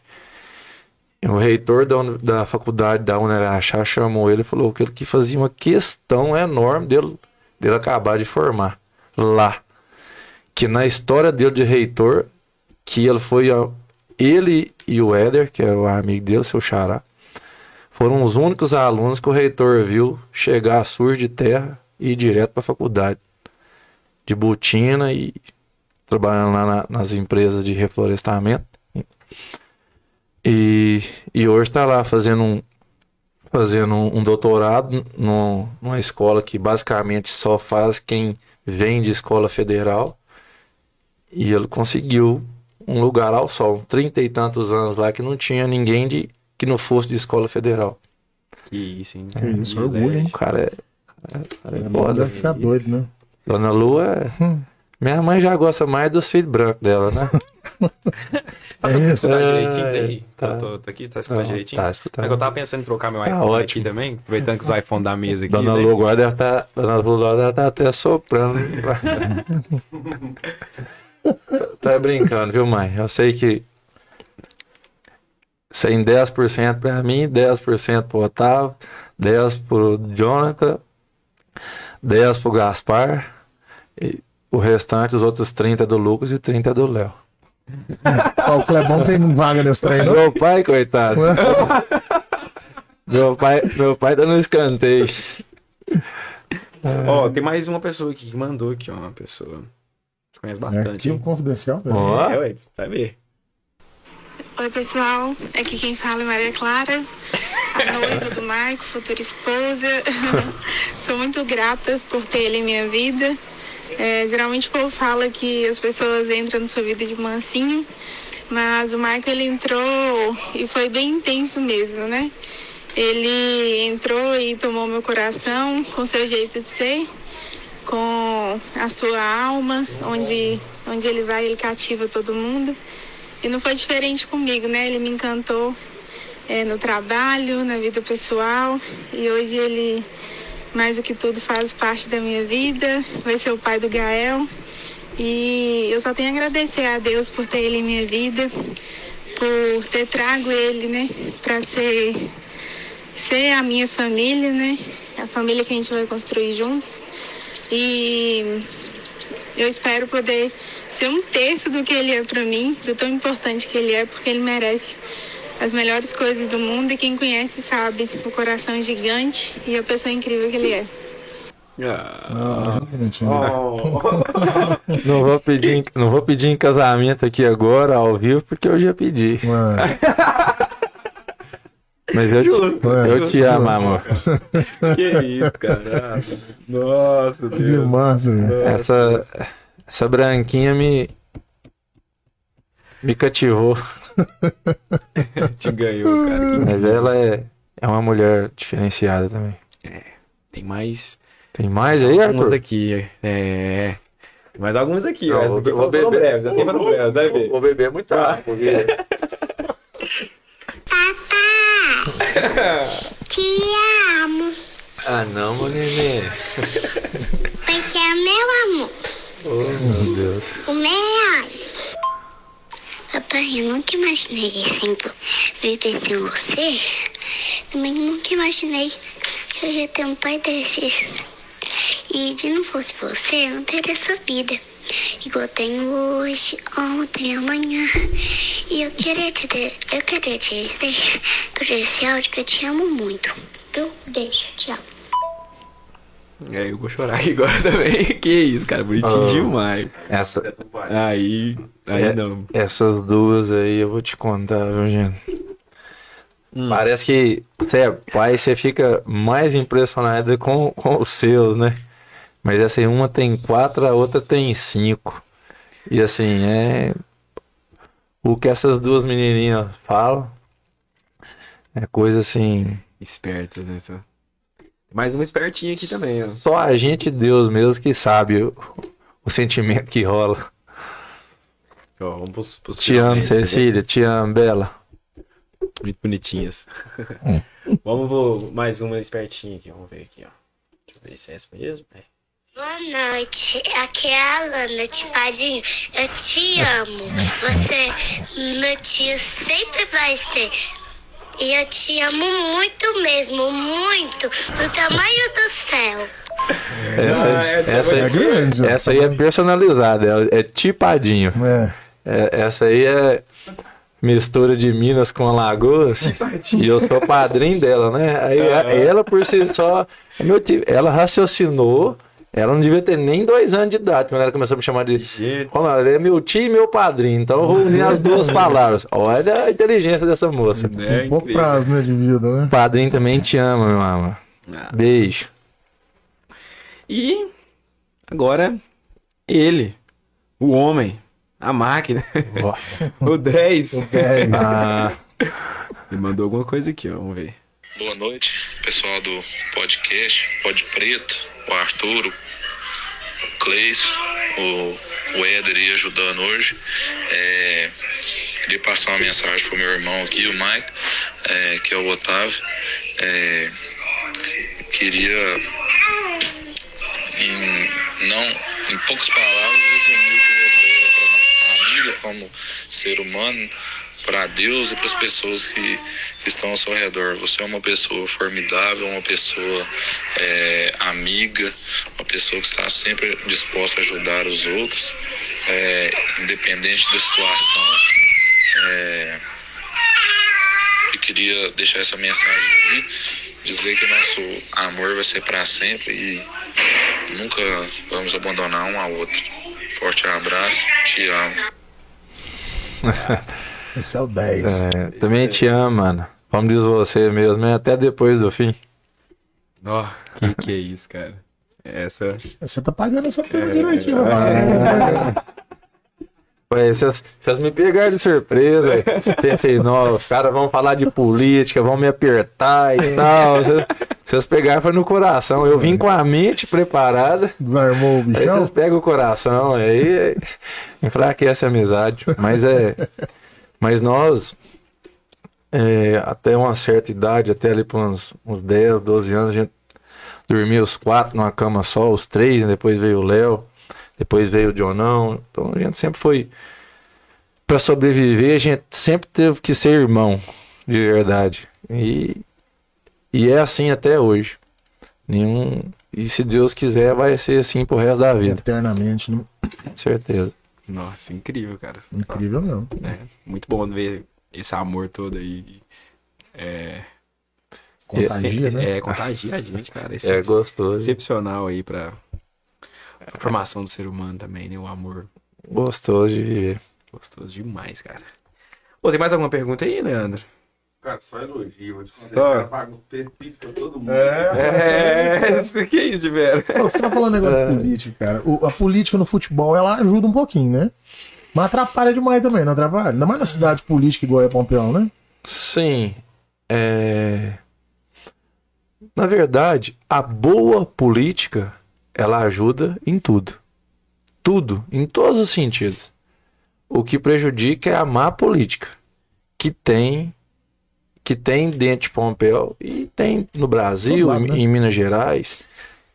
Teoricamente não era para acontecer, mas é toda vez que você escolhe, toma uma decisão, não porque você gosta mais, igual da mesma maneira que eu citei o fato da, da, da diretoria do Stalin, né, do ex-presidente, quando você escolhe um, um- um- em quem votar, na verdade, não é a pessoa. Você está escolhendo a ideia. Entende? Então, que você compactua com aquela ideia, com, aquela, com aquele formato, com, aquela, Com com aquele modelo de pensamento. Aham. E, e, e quem não é escolhido nunca entende. Uhum. E, e isso acaba prejudicando. E infelizmente tem gente ruim que, que fica envenenado, que, que fica remoendo aquilo tempos e, e toda vez que tem uma oportunidade de não ajudar ou de prejudicar, exerce o, o poder que tem. Uhum. Mas eu sou de me apegar a- aos pensamentos positivos, sabe? E quando acontece isso, toda decisão, todo líder, toda instituição e todo líder tem que tomar decisão difícil Uhum. e ela acontece. E a gente vai naquilo que a gente acredita que é o melhor, não só para nós, mas para o nosso meio. E, e você tem lado político? Tem. Eu que tem, né? Tem, com certeza. E, e o, o, o brasileiro que não tem um lado político, o pompeano que não tem lado, a pessoa que não tem lado político, ela não, na verdade, ela não está na luta ou na expectativa das coisas melhorarem. É, felizmente ou infelizmente, você tem que ter um, um pensamento. Quando você fala de lado político, na verdade, é uma ideologia daquilo que você acredita ser o melhor Uhum. para o meio onde você está e para a sociedade que você vive. E o meu lado político é o lado de quem acredita que todas as pessoas merecem a mesma oportunidade ou a mesma oportunidade de ter, né? Uhum. Então, quem tem esse pensamento tem o meu apoio, Uhum. né? Igual eu falei, faço muito jus à meritocracia, mas o Maico acredita muito que a pessoa, no processo inicial, ela tem que ter as mesmas oportunidades. Aí, se um virou dono da, da, da Toyota e o outro precisa de uma ajuda de uma cesta básica, aí está no mérito de cada um.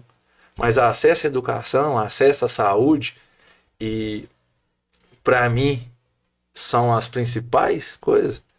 Quem tem esse tipo de pensamento tem o meu apoio. Independente do, do partido, independente de, de da pessoa em si, talvez é o que está por trás dela, a pessoa é só um representante de uma ideologia. Você é um grande líder, você nunca pensou em ingressar em carreira política, não? Eu. Não, um grande líder ele tem que. Ele tem que é, já que você se posiciona, isso para você não é um problema. Né? Sim. É um líder. É, já é um líder. Então, assim, você tem muitas características de um, de um político. Sim. É, eu tenho alguns objetivos de vida traçado. É, e eu acredito que tem certas coisas que ela é uma consequência. Ela não pode ser uma, uma é, um objetivo que às vezes se transforma até numa obsessão. Uhum. Hoje o, o Michael, é, acredito eu, que nos lugares aonde eu estou inserido, que eu tenho forças de, de, de, de atuar como, como ajudar a transformar a nossa cidade, Uhum. né? Trabalho na maior empresa da cidade, das maiores da região, de uma empresa que, que respeita e também vive o social, tanto que um dos meus sonhos, que era ter uma escolinha de futebol 100% de graça, Uhum. está sendo realizado através da Agropel, uma empresa que eu sou líder, Uhum. ou seja, já é um É instrumento né? um instrumento de transformação muito grande. Tô dentro do cristalino, que também tem um poder de alcance enorme, e tem a minha empresa. Hoje, o meu planejamento de vida é ser um diretor da Agropel. Eu, sou um, eu tenho um cargo de supervisão, ainda tem uma gerência, tem a, diretoria, né? até o, o, o cargo máximo. Eu tenho um objetivo de vida que é chegar a ser diretor e em transformar o cristalino, transformar o cristalino numa potência. É, passo a passo, construindo o nosso alicerce. E através dessas duas instituições, a gente já tem um poder de alcance muito grande. A questão política é uma questão de, de, de tempo, né? De eu realizar esses sonhos para depois eu poder me dedicar a isso. Tenho uma vontade avassaladora, me sinto preparado, de tenho certeza que tem condição de transformar, né? Muita coisa, muito a ajudar, muito a contribuir para nossa cidade, mas tudo no seu tempo. Mas é, o amanhã a Deus pertence. Uma coisa que eu aprendi na minha vida profissional é estar preparado para tudo. Uhum. Hoje eu estou me preparando para ser um diretor para transformar o cristalino numa potência. Se amanhã vier um projeto acontecer, mudar os planos, deu errado aqui, ou deu, ou vai dar mais certo lá, ou for melhor para as pessoas que estão ali junto comigo, né, que a gente não anda sozinho. Então tem decisões que são tomadas em, em grupo, com as pessoas que a gente acredita, com as pessoas que a gente respeita. Num, no lado de execução, no lado de fazer, me sinto preparado para qualquer lado que a, que a banda tocar. Mas, como projeto, os meus projetos de vida são esses hoje. E fazer, que é ser um diretor da Gropel, fazer minha empresa crescer, solidificar e transformar o que está lendo. São meus três principais projetos de vida do âmbito profissional. Que isso, cara. Que incrível. Que Deus abençoe seus objetivos aí. Que você possa alcançá-los aí. Né? Com bastante trabalho aí, que a gente sabe que você trabalha pra caramba. Né? Com, com a cabeça sempre erguida aí, olhando o jogo e sabendo aonde, aonde meter na hora certa aí, ó. Ô, eu queria mandar um abraço aqui que che- chegou aqui pra nós, né? Obviamente, né? Não esquecemos aqui da TecMix. O Emerson mandou aí, ó. TecMix tá na área, meus amigos. Bora dominar 037. Tamo junto, meus queridos. É isso aí, cara. Tamo junto aí, ó. Se você quiser trocar de iPhone, ou se quiser comprar seu primeiro iPhone, ou um perfume importado aí também, se você quiser andar cheirosão. Inclusive, hoje eu precisei. Logicamente, todo dia a gente precisa, né? Depois do, um treino forte que eu fiz lá na Planeta Corpo, né? Inclusive, abraço Planeta Corpo aí, tá mudando meu corpo e minha Tá mente. fortão mesmo. É, não, tô não, ainda não. Ainda não, ainda não. Nossa. Você sabe que você me cativa me chamando assim, né? É, depois do treino forte hoje lá, meti um banho, perfuminho aqui, ó. ó. Um abraço Tecmix aí, abraço Planeta também, tamo junto, todo mundo aí. É isso aí. Top. É isso aí. Famoso orgânico. Oh, mas você trouxe alguma coisa aí, Maicon? Parece que Trouxe. eu vi um negócio aí diferente. Fala, me, me fala Deus. assim. Na verdade, o único que eu conheço mais assim como pessoa é você. Tinha que ser uma coisa que Combinasse, né? combinasse, né? Ixi. Aí pro seu eu, eu tô só uma caneca personalizada. Olha, que Do- isso. do Verdão. Ó, essa aqui é braba, viu? Hum. Como tá, tá ao vivo, né? Presentear o, o Éder com a, com a mesma. Obrigado. lindo Menino, menino dele tá no capo, mas vai tomar fogo na caneca do Verdão. Mas deixa eu te contar, nada que um jogador profissional possa mudar, não, né? E, e pro Leandro, você não vai ficar com ciúme, não, né? Ah, o não, Leandro, só isso aí, boné personalizado, do maior da região. Show de bola, muito obrigado. Olha que bonito, hein? Tudo aí do Verdão. Aí, pra quem não torce patinho, já torce. É, aí, ó. Agora, agora já tem seu Tá time. vendo? Vamos fazer o seguinte, Éder. Você vai com- Como é que é o nome do seu filho? Davi. Você vai falar pro Davi, o presidente do Cristalino. Vou levar. Mandou Aí, o boné pra ele. Vou levar. Tira a foto e me marca no, no. Instagram lá. Você quer que faça isso hoje? Ah, hoje deve dormindo, mas amanhã eu faço. Pode ser amanhã. Vou levar com o maior prazer do mundo. Fala Muito com ele obrigado. que. Fala com ele que. Pra ele ir pro lado verde e branco, ele vai ser mais feliz. É, e esse boné é bom. lá já, viu? Esse boné é top. Serviu no Leandro? Uma cabecinha. Esse que exige é um boné servindo em minha. Esse é o É, Eu tenho cabecinha meio avantajada também. Esse aqui geralmente fica desabotoado. Né? Aí, Vou dar uma relaxada nele aqui pra ele. não, foi. O, o gabarito aqui foi, É legal. é compatível com vocês. Eu já vi pronto pra nós. É, é não compatível. Tá no, deixa no terceiro aí que vai servir pra você. Não, no vai. segundo. Deixa eu perguntar, aproveitando, né, que tô com um bonezão do Verdão aqui. O Verdão vai virar profissional, projeto, entra política, porque o Guarani de Divinópolis mais o Ferroviário era assim. É igual o Capo Cristalino, eles brigavam tanto que um dia que um virou profissional, o outro acabou, né? E, e assim, eu que moro aqui hoje, eu torço que nenhum dos dois acabe, que- que, Que os dois virem, né? Profissionais. e, e- e eu não lembro o nome do rapaz que teve aqui no podcast, o, o- do, do futsal lá, Cisso. Cisso. Cisso comentou um negócio no dia que eu assisti o podcast que eu fiquei encantado, né? Que aqui o cara que é craque do bairro, ele quer, ele quer ser protagonista no bairro, ele quer ser protagonista no time e às vezes esquece o lado profissional. Então, assim, é, é muitas crianças vê o, o trabalho maravilhoso que você faz como diretor. Acredito que o CAP também faz, o Havaí também faz, o Pompeu é Jiu-Jitsu também faz, né? Tem, gente. tem muita qualidade no esporte, né? O As handball. do futsal, o Francisco lá do, do, do, handball. handball.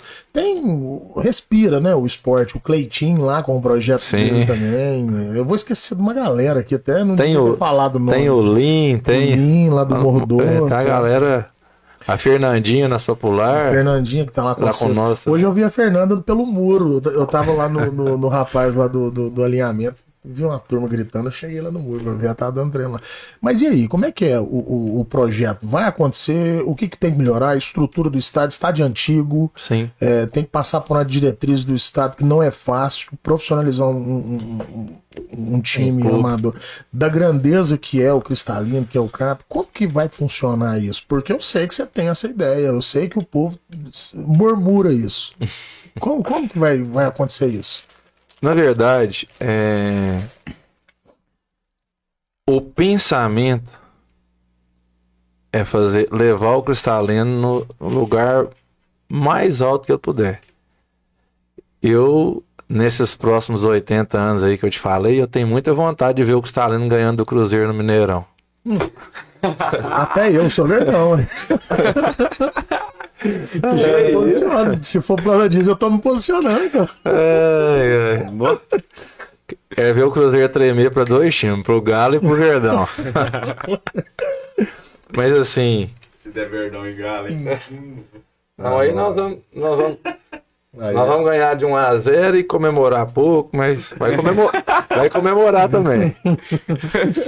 Mas assim, o projeto do Cristalino é ser um clube sólido, primeiro, que honra com seus compromissos, que tem disciplina interna e onde as pessoas se sintam bem em estar. Esse é o principal projeto. Desde uma criança, um empresário, a pessoa chegar ali naquele ambiente, independente se seja uma estrutura robusta ou não, o que vale é o calor humano, o sentimento de acolhimento, o sentimento de voz. Esse é o primeiro passo. O segundo passo é a estrutura financeira, que tem bons pensamentos para o clube. Que é o clube ter um recurso, trabalhar com orçamento, prestação de conta, que a gente já tem parte disso implementado. E, em paralelo a isso, ir fortalecendo a base. É, a gente tem muita vontade de profissionalizar pelo menos duas categorias, essas duas principais, aí, o Sub-15 e o Sub-17. Disputar Campeonato Mineiro, disputar a Taça vai BH. disputar um inter, interclube de Mineiro? Não, agora é o Mineiro de Amador. Amador, né? É. E o resto é consequência. Na nossa visão, o bom trabalho atrai bons olhares. E se acontecer um dia uma coisa que às vezes você ainda não sabe, do Cristalino ser profissional novamente, porque é o único clube de Pompeu que já foi profissional, já disputou o Campeonato Mineiro, é, vai ser um orgulho danado para essa diretoria. Então a gente tem bons pensamentos sim, a gente pensa em evoluir, até porque você pega a cidade de Tombos, né? 10 mil habitantes, tá aí com um time na segunda divisão, É. disputando para não subir. Aí você pega. Aí que arruma um empresário aí do futebol que chega aqui e você vê aquela torcida do Cristalino, aquilo é apaixonante, É né? apaixonado mesmo. O, Aquilo- o Tom Benz não tem 10 torcedor, não. aquele calor humano. O América, nós fomos campeões aqui em 2012, foi o primeiro campeonato dessa geração. Nós demos aqui média, média de mil torcedores em campo, né? Foi um campeonato que a torcida empolgou. A gente teve ali no- nos começos 500, 600, mas depois teve 2 mil, 3 mil. Então fechamos o campeonato com essa média. O América estava com, com a média de 800 pessoas. Então, assim, o Cristalino tem espaço, tem um estado ce- centralizado. O principal de um clube de futebol é o patrimônio humano. E o Cristalino tem. Além da torcida gostar, ela ainda é presente. Então, é, se a gente um dia conseguir, vai ser uma, vai ser uma alegria enorme. Tenho certeza que é muita, muitos desses adolescentes em Pompeu que são craques de bola através de um, de um negócio desse vão ter melhores oportunidades. E a questão burocrática para o Cristalino não é tanto. Hoje um time para profissionalizar ele gasta em torno de 800 a 1 milhão de reais. A reprofissionalização ela gasta em torno de 200 mil. Então, no passado, né? porque o Cristalino já foi profissional no passado. Então, assim, existe um pensamento. O projeto, na verdade, hoje é criar uma marca sólida, uma marca que cresce a cada dia, que não para de evoluir, e arrumar mecanismos do clube ser autossustentável, sem precisar de ajuda. E, na minha opinião, na minha visão, como gestor, as outras coisas vão vir automaticamente. Pô, com certeza. Quando você estiver nesse estado, é, pessoas, empresas vão querer estar mais próximo, porque a, a marca também vai fortalecer. Sócio torcedor é grande hoje no Cristalino? Eu considero que sim. Os sócios torcedores do Cristalino hoje estão com 96 sócios, com uma cidade de 30 mil habitantes. Fiéis, né? Compara-se com é, as cidades maiores, né? Tipo assim, se você for pegar ah, um Flamengo, 40 milhões de torcedores, O Atlético, Ali com- 130 milhões. um, 130 mil sócios. O Atlético é um ponto fora da curva. Nesse ponto. Mas pega um Flamengo, 40, 40 milhões de torcedores, ele não chega a 100 mil. É. Aí você faz em proporção. Né? Uma cidade de 30 mil habitantes, você É. ter. E isso eu tô falando sócio que. Sócio torcedor. A Uhum. gente tem umas 70 empresas parceiras. Só que assim, A nossa é cada um ajuda com um pouquinho, Uhum. né? Faz um volume grande. Mas a gente tá no caminho, a gente tem boas marcas, né? Tem o supermercado BH, o nosso principal parceiro aqui dentro de Pompeu, a Provera Assist, são é, apoios assim que são essenciais, né? E tem Agropel na escolinha.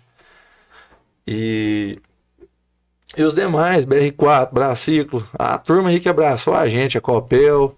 Então, assim, a gente tá bem, tá bem encaminhado, sabe? Uhum. Muita coisa para melhorar. Hoje ali no campo, para deixar ele numa condição razoável, em manutenção é mais ou menos uns 400 mil reais. Para montar a estrutura que a gente almeja ter é mais ou menos de 2 a 3 milhões de reais. É, mas tem o sonho, tem as pessoas capazes.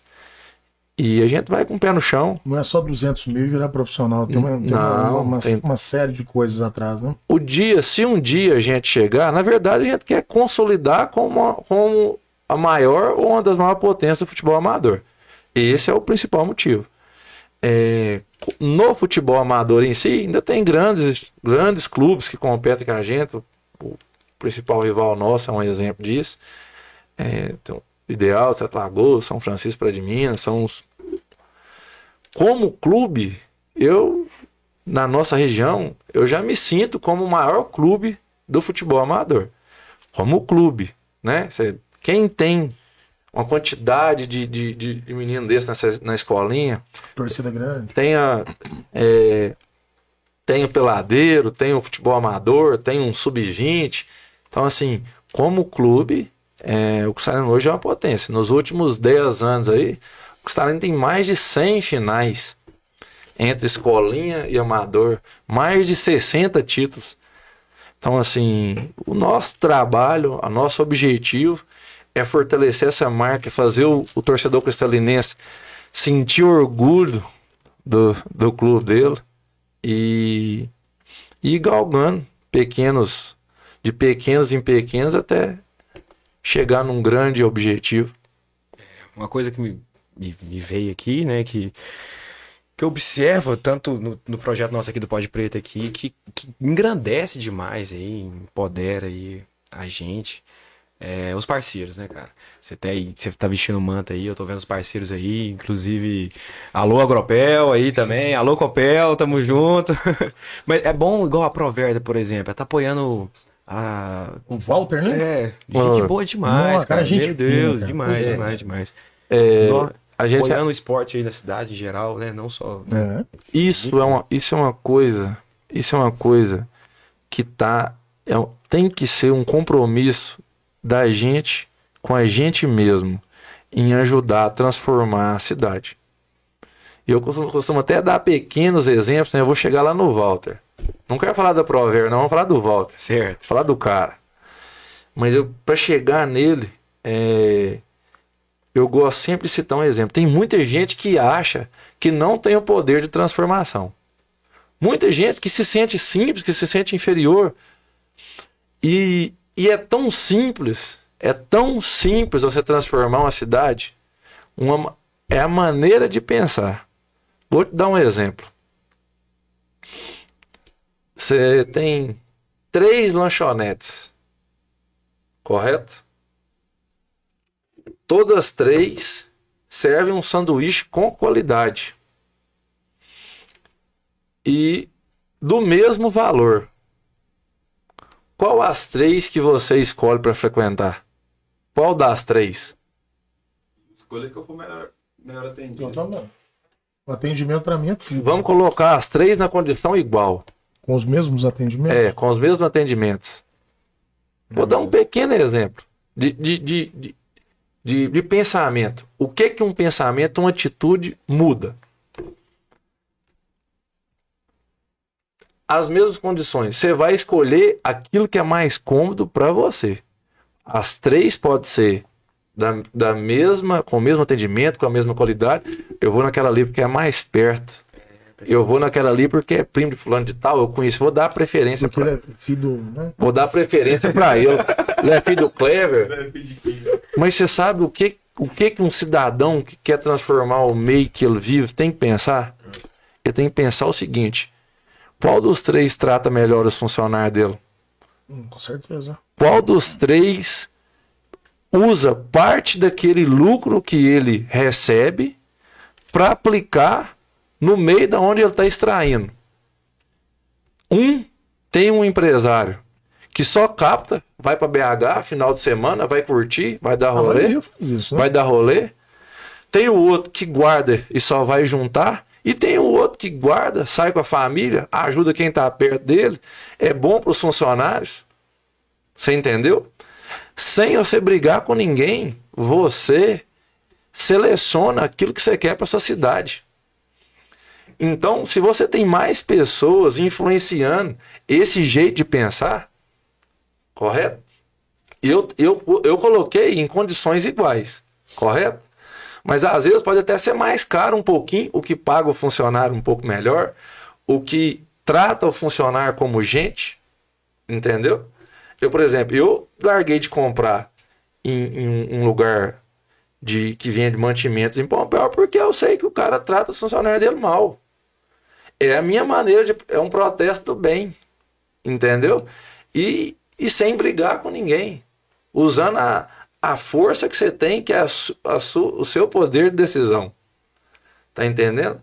E- o Cristalino teve propostas melhores financeiramente do que a da Provera Assiste. Por que, que você escolheu ele? Por conta da pessoa. O Walter tá ganhando dinheiro em Pompeu? Tá, tomara que Deus continue abençoando ele. Com certeza. Aí você vai ver, o cara ajuda, o cara ajuda uma festa ali, o cara ajuda o outro aqui, o cara ajuda o Cristalino, que é tá um. gastando dinheiro que é um ele ganha na povão. cidade. Você quer coisa melhor do que isso? Agora eu vou pegar o meu. Não, vou, vou ganhar aqui, eu vou captar e vou levar para BH. O Michael, eu não vou usar a palavra patriotismo, que tinha que usar. Não, vou, vou adaptar. O Michael tem um pompeanismo muito enraizado nele, sabe? Tipo assim, eu amo a minha cidade do, do, do fundo do meu coração. E eu penso esse tipo de coisa.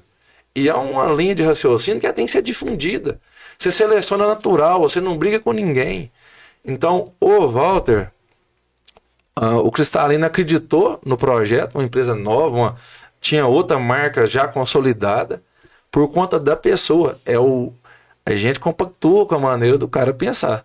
Pode ser que muda amanhã, mas o que ele é hoje é aquilo eu, que, que me representa, entendeu? É o tipo de empresário que me representa.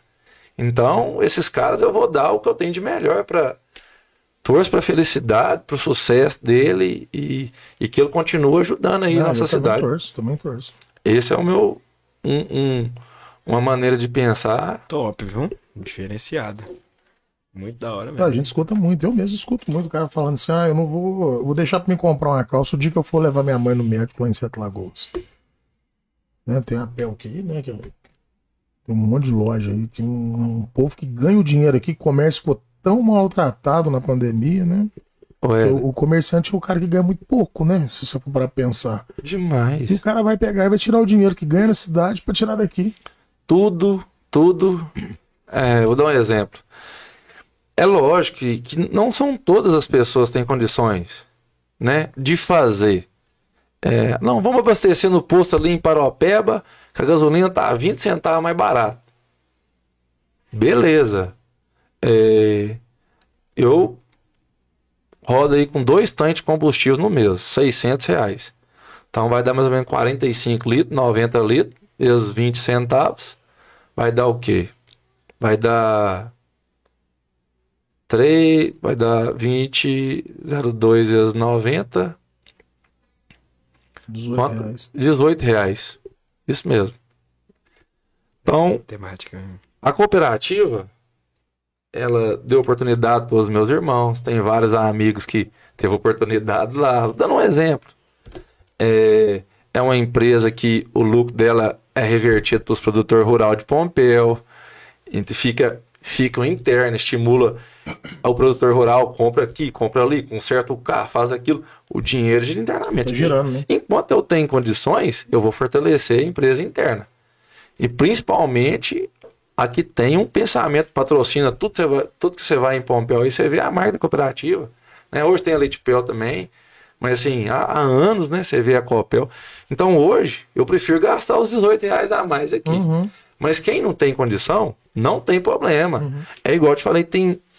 Quando você concentra, concentra naquilo que você quer, naquilo que você faz, naquilo que você sonha, naquilo que você tem vontade. Igual eu tenho vontade de. de, nós que somos pompeanos, né? A gente tem. Toda vez que tem, rola uma discussão, a gente fala que Pompeu é a melhor cidade do mundo, né? Pode, pode não ser, mas nós não per- Até eu que não sou daqui, Luiz, eu moro aqui hoje porque é a melhor cidade do mundo também. Sim, né? então, e a gente tem. E o Pompeano tem isso, tem esse sentimento que, que a cidade nos pertence. Com certeza. E assim, e de fato, eu gostaria de. de. de que a gente tivesse. é, fosse aquilo que a gente sonha, que o Pompiano acredita que pode ser. Que o Pompiano é um, é um sonhador e é um, um batalhador. É, mas não é nem estrutura física, não. Eu acho que a estrutura física é só uma consequência, vocês falaram de atendimento, né? Uhum. O que, que você prefere? Ir para uma metrópole, ir para uma Mater Dei em BH e ser tratado como um indigente? Não estou falando que, estou dando um exemplo de uma referência. Sim. Que o Mater Dei é um dos melhores. Ou você chegar por exemplo, numa xorxinha aqui em Pompeu pegar um médico, te tratar, boa noite, te atender, te solicitar um exame, te tratar como gente, te dar, te dar atenção. Com certeza, né? Então, muitas das vezes, é, é, tem coisa pra você trabalhar internamente para realmente, de fato, ela ser essa cidade que nós, nós pompianos, respiramos ela. É fortalecer o mercado interno, é comprar de quem ajuda, comprar de quem ajuda a cidade, é dar a voz para quem é calado. é- Então, assim, tem muita coisa que a gente que a gente pode fazer para melhorar o meio onde que a gente tá usando a inteligência. Justo, bacana. Né? Esse negócio de girar a economia aí é excep- excepcional. Né? Conheço, conheço gente assim que pensa igual você, assim, que não compra em empresas que veio de fora, porque não vai girar a economia aqui dentro. Vai gerar pra eles, pra lá. Tem gente, tem diferença de preço que é muito grande, entendeu? Mas assim, Sim, sim. se você tem condições, tipo assim, ah, digamos que no seu orçamento, o cara tem um faturamento de, exemplo, de 20, 30 mil por mês, o seu orçamento vai, rodou 300 reais a mais, né? Então é, E assim, tem, tem umas coisas interessantes em Pompeu também. Eu sei que é um grande líder e um cara muito entendido de alguns assuntos, principalmente dessa lei de incentivo fiscal, que era uma coisa que tinha que bater mais, você não acha, não? Tipo assim, alguns empresários maiores saber que isso existe, porque muitos nem sabem. Que às vezes isso pode refletir no esporte, no, no Cristalino, no João, na Maria, no- nos projetos sociais que muita gente luta igual. O Cleitinho mesmo é um cara que não vive de nada, por exemplo, de, de- de- financeiramente. É um cara que luta com o projeto.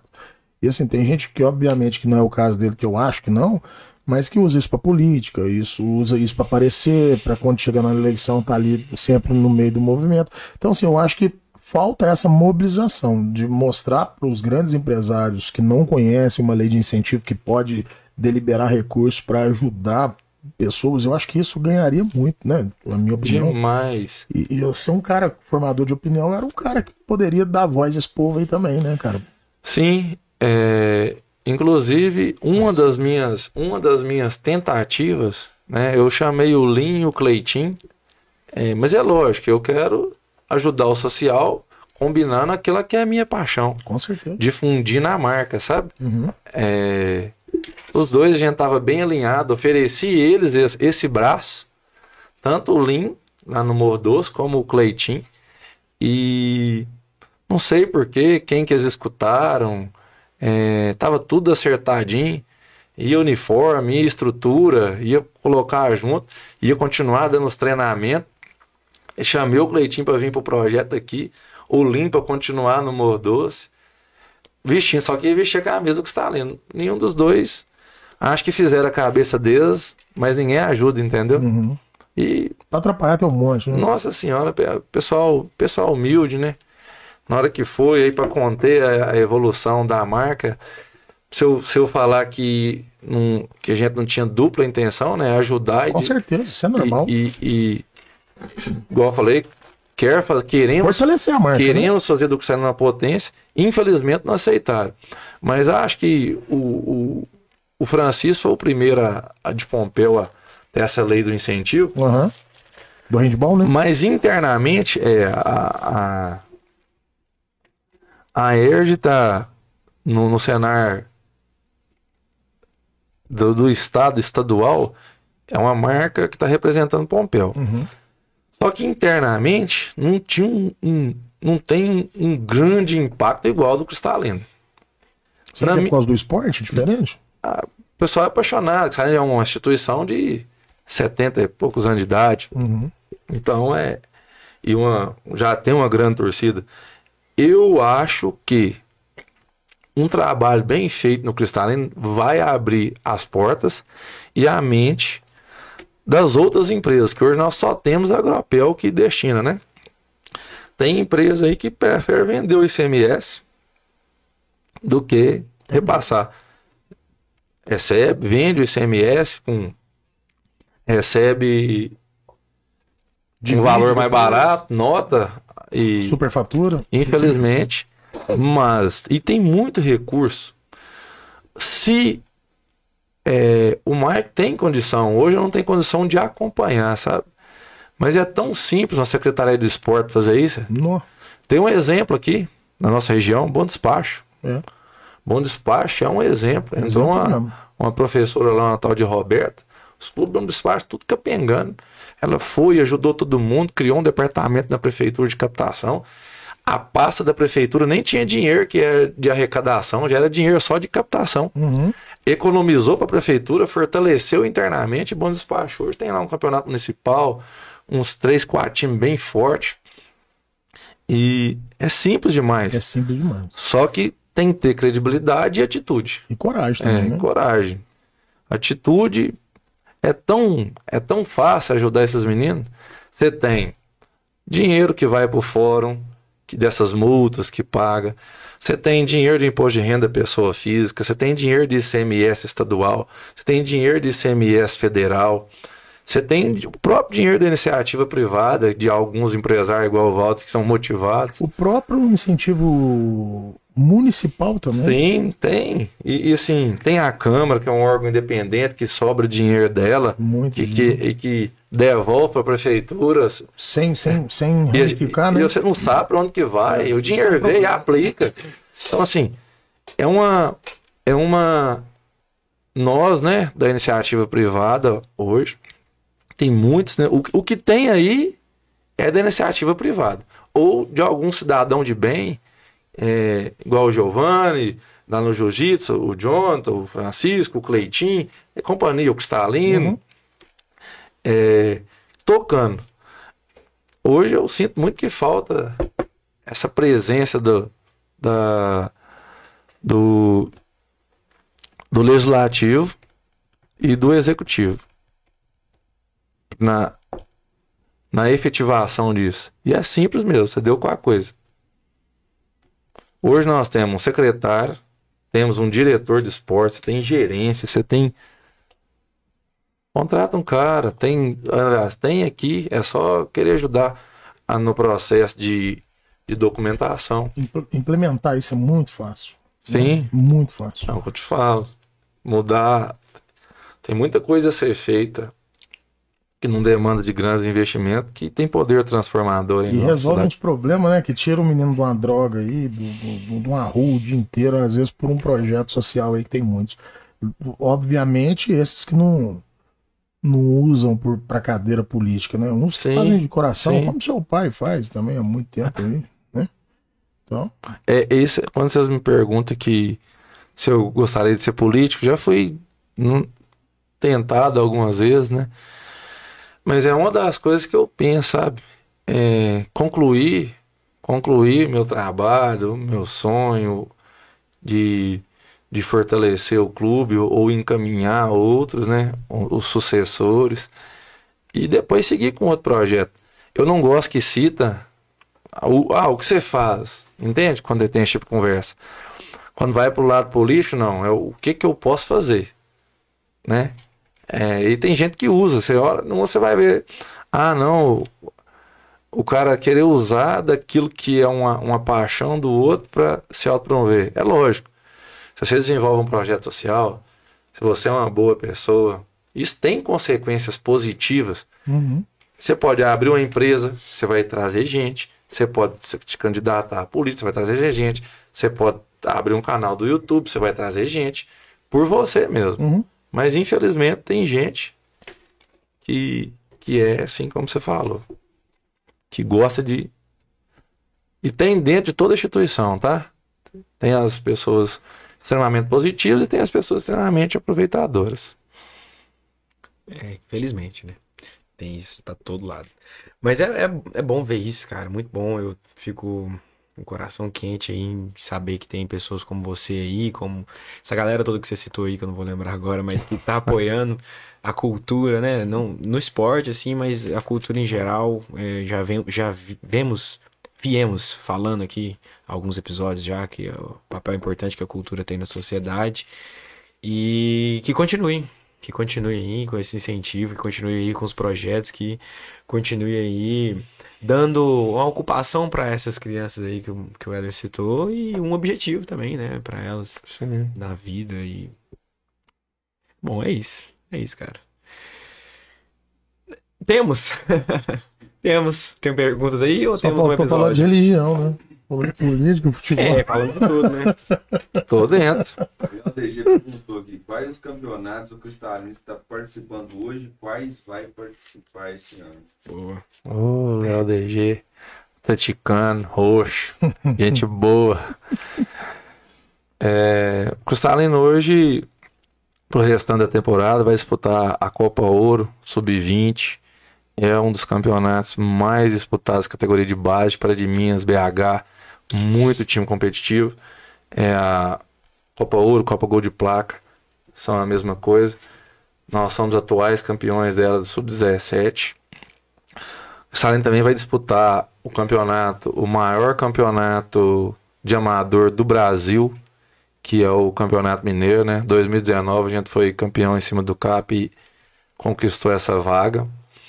É, E o Cristalino vai disputar o Campeonato Municipal. Acho que a gente não pode dar as costas para o fortalecimento interno e a gente vai com, com força máxima. E mais algumas competições de categoria de base, como eu falei, a gente tem que estimular essa competitividade aí nas crianças, nos jovens, que é isso que prende. Não adianta você só treinar e não jogar, não. Então tem os campeonatos aqui organizados pela própria liga, tem uns na região e mesmo com apoio mínimo de do- dos órgãos públicos, a gente vai na luta aí para fazer acontecer. Bacana, bacana. Tem mais, mais algum recado aí pra, algum, pra, pra alguém que você queira mandar? Um abraço? Ô, Apesar que você falou de. Se você começar a falar aí também, tem. tem demais, Tem né? demais, Vou né? falar de maneira assim, Fala só pra quem que você pagou, que Vou, vou- vou falar de maneira ampla.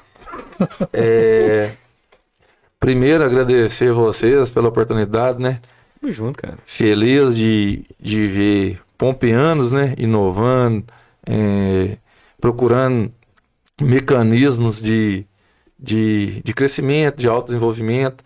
Isso aqui, esse quadro de vocês trazer as pessoas, é, dá uma oportunidade para para o pompeano conhecer o pompeano que é diferente dele e isso, isso integra também, é uma coisa que eu, que eu admiro. É, quando vocês começaram assim como tudo, né? Todo mundo com o pé atrás e hoje vocês cada vez mais consolidando, né? E eu tenho certeza que no caminho que vocês já vão, é, que esse canal, que internamente aqui pelo menos vai é, proporcionar a vocês um crescimento e também a cidade e eu fico muito feliz. Foi uma inovação, uma coisa diferente e é mais uma que a gente leva para as disputas, né? Ah, nossa cidade tem podcast? Tem isso também, né? Entendeu? Boa. Por- porteirinha não tem. Martin Campo também não tem, não. Então, nós já somos, nós estamos na frente. É, É, então, assim, de coração, obrigado. Tamo junto, cara. É, mandar um abraço, né, para toda a minha equipe na Agropel, São pessoas que eu convivo aí há 15 anos, um agradecimento, como a gente falou do futebol, um agradecimento especial para Carla Menezes, ela ela é uma pessoa assim é, rara, né? Uma empresária, um, uma pessoa de sucesso, mas que tem o olhar muito voltado para o social. Então, assim, um abraço, um agradecimento em nome de todos os cristalinenses e para todo mundo da Agropel, mas em especial para a Carla. É, para minha turma lá na consultora, né? Todo mundo caladinho lá, ressabiado, né? Pessoal tímido, mas a equipe nota mil.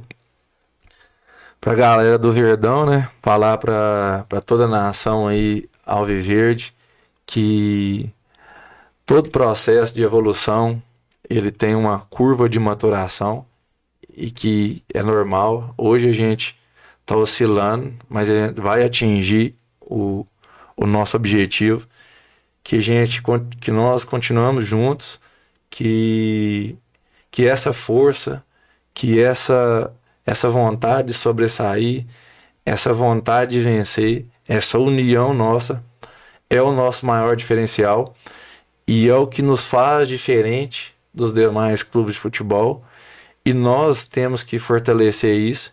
E é um compromisso da diretoria trabalhar incansavelmente o resultado dentro de campo, às vezes ele não reflete o seu trabalho fora de campo, mas o sucesso esportivo é uma consequência de um administrativo coerente e sustentável. Confie e é um prazer para mim poder estar tá na frente da instituição tão poderosa igual que está. E por último, né, para minha família, para minha noiva, para minhas filhas, falar que eu amo todos vocês e que a gente tá junto nessa caminhada aí por uma por uma Pompeu melhor, por um cristalino ainda maior e por e acima de tudo pelos bons exemplos para a gente colher as frutas aí no futuro. Com certeza, é isso aí. Isso aí. Né? Então agradeço aí todo mundo aqui que está presente aqui no estúdio, agradecer Éder por se dispor aqui do seu tempo e do seu intelecto. Um prazer imenso estar do seu lado prazer aqui hoje, é todo cara. meu, obrigado pelo convite. Sou fã de carteirinha do programa também. Tamo junto. Isso para mim é um, é uma dádiva poder estar tá vindo aqui. É, eu sei que você teve que tirar alguns compromissos para estar presente aqui, cara. Um prazer. Eu fico não, é todo dia, não é todo dia que tem. É, é um, um, convidado tão bacana aí de conversar, a presença do seu lado também. Só faltou estar tá perto do, do Cleice aqui pra gente dar um abraço, mas um abraço pra você, obrigado. Só faltou um churrasquinho aqui, né? Pra ir comendo e conversando, né? Mas tô. Não, mas é bom, mas Isso ainda é pra combinar, tá fácil. Ah, é um fácil do mundo. Desce aí ali, né? Meu olho até brilha. que isso, a boca vira um brejo. Mas é isso aí, galera. Muito obrigado por vocês assistiram até aqui. Se inscreva no canal aí. Tamo junto. Uma ótima noite para você. Um beijo.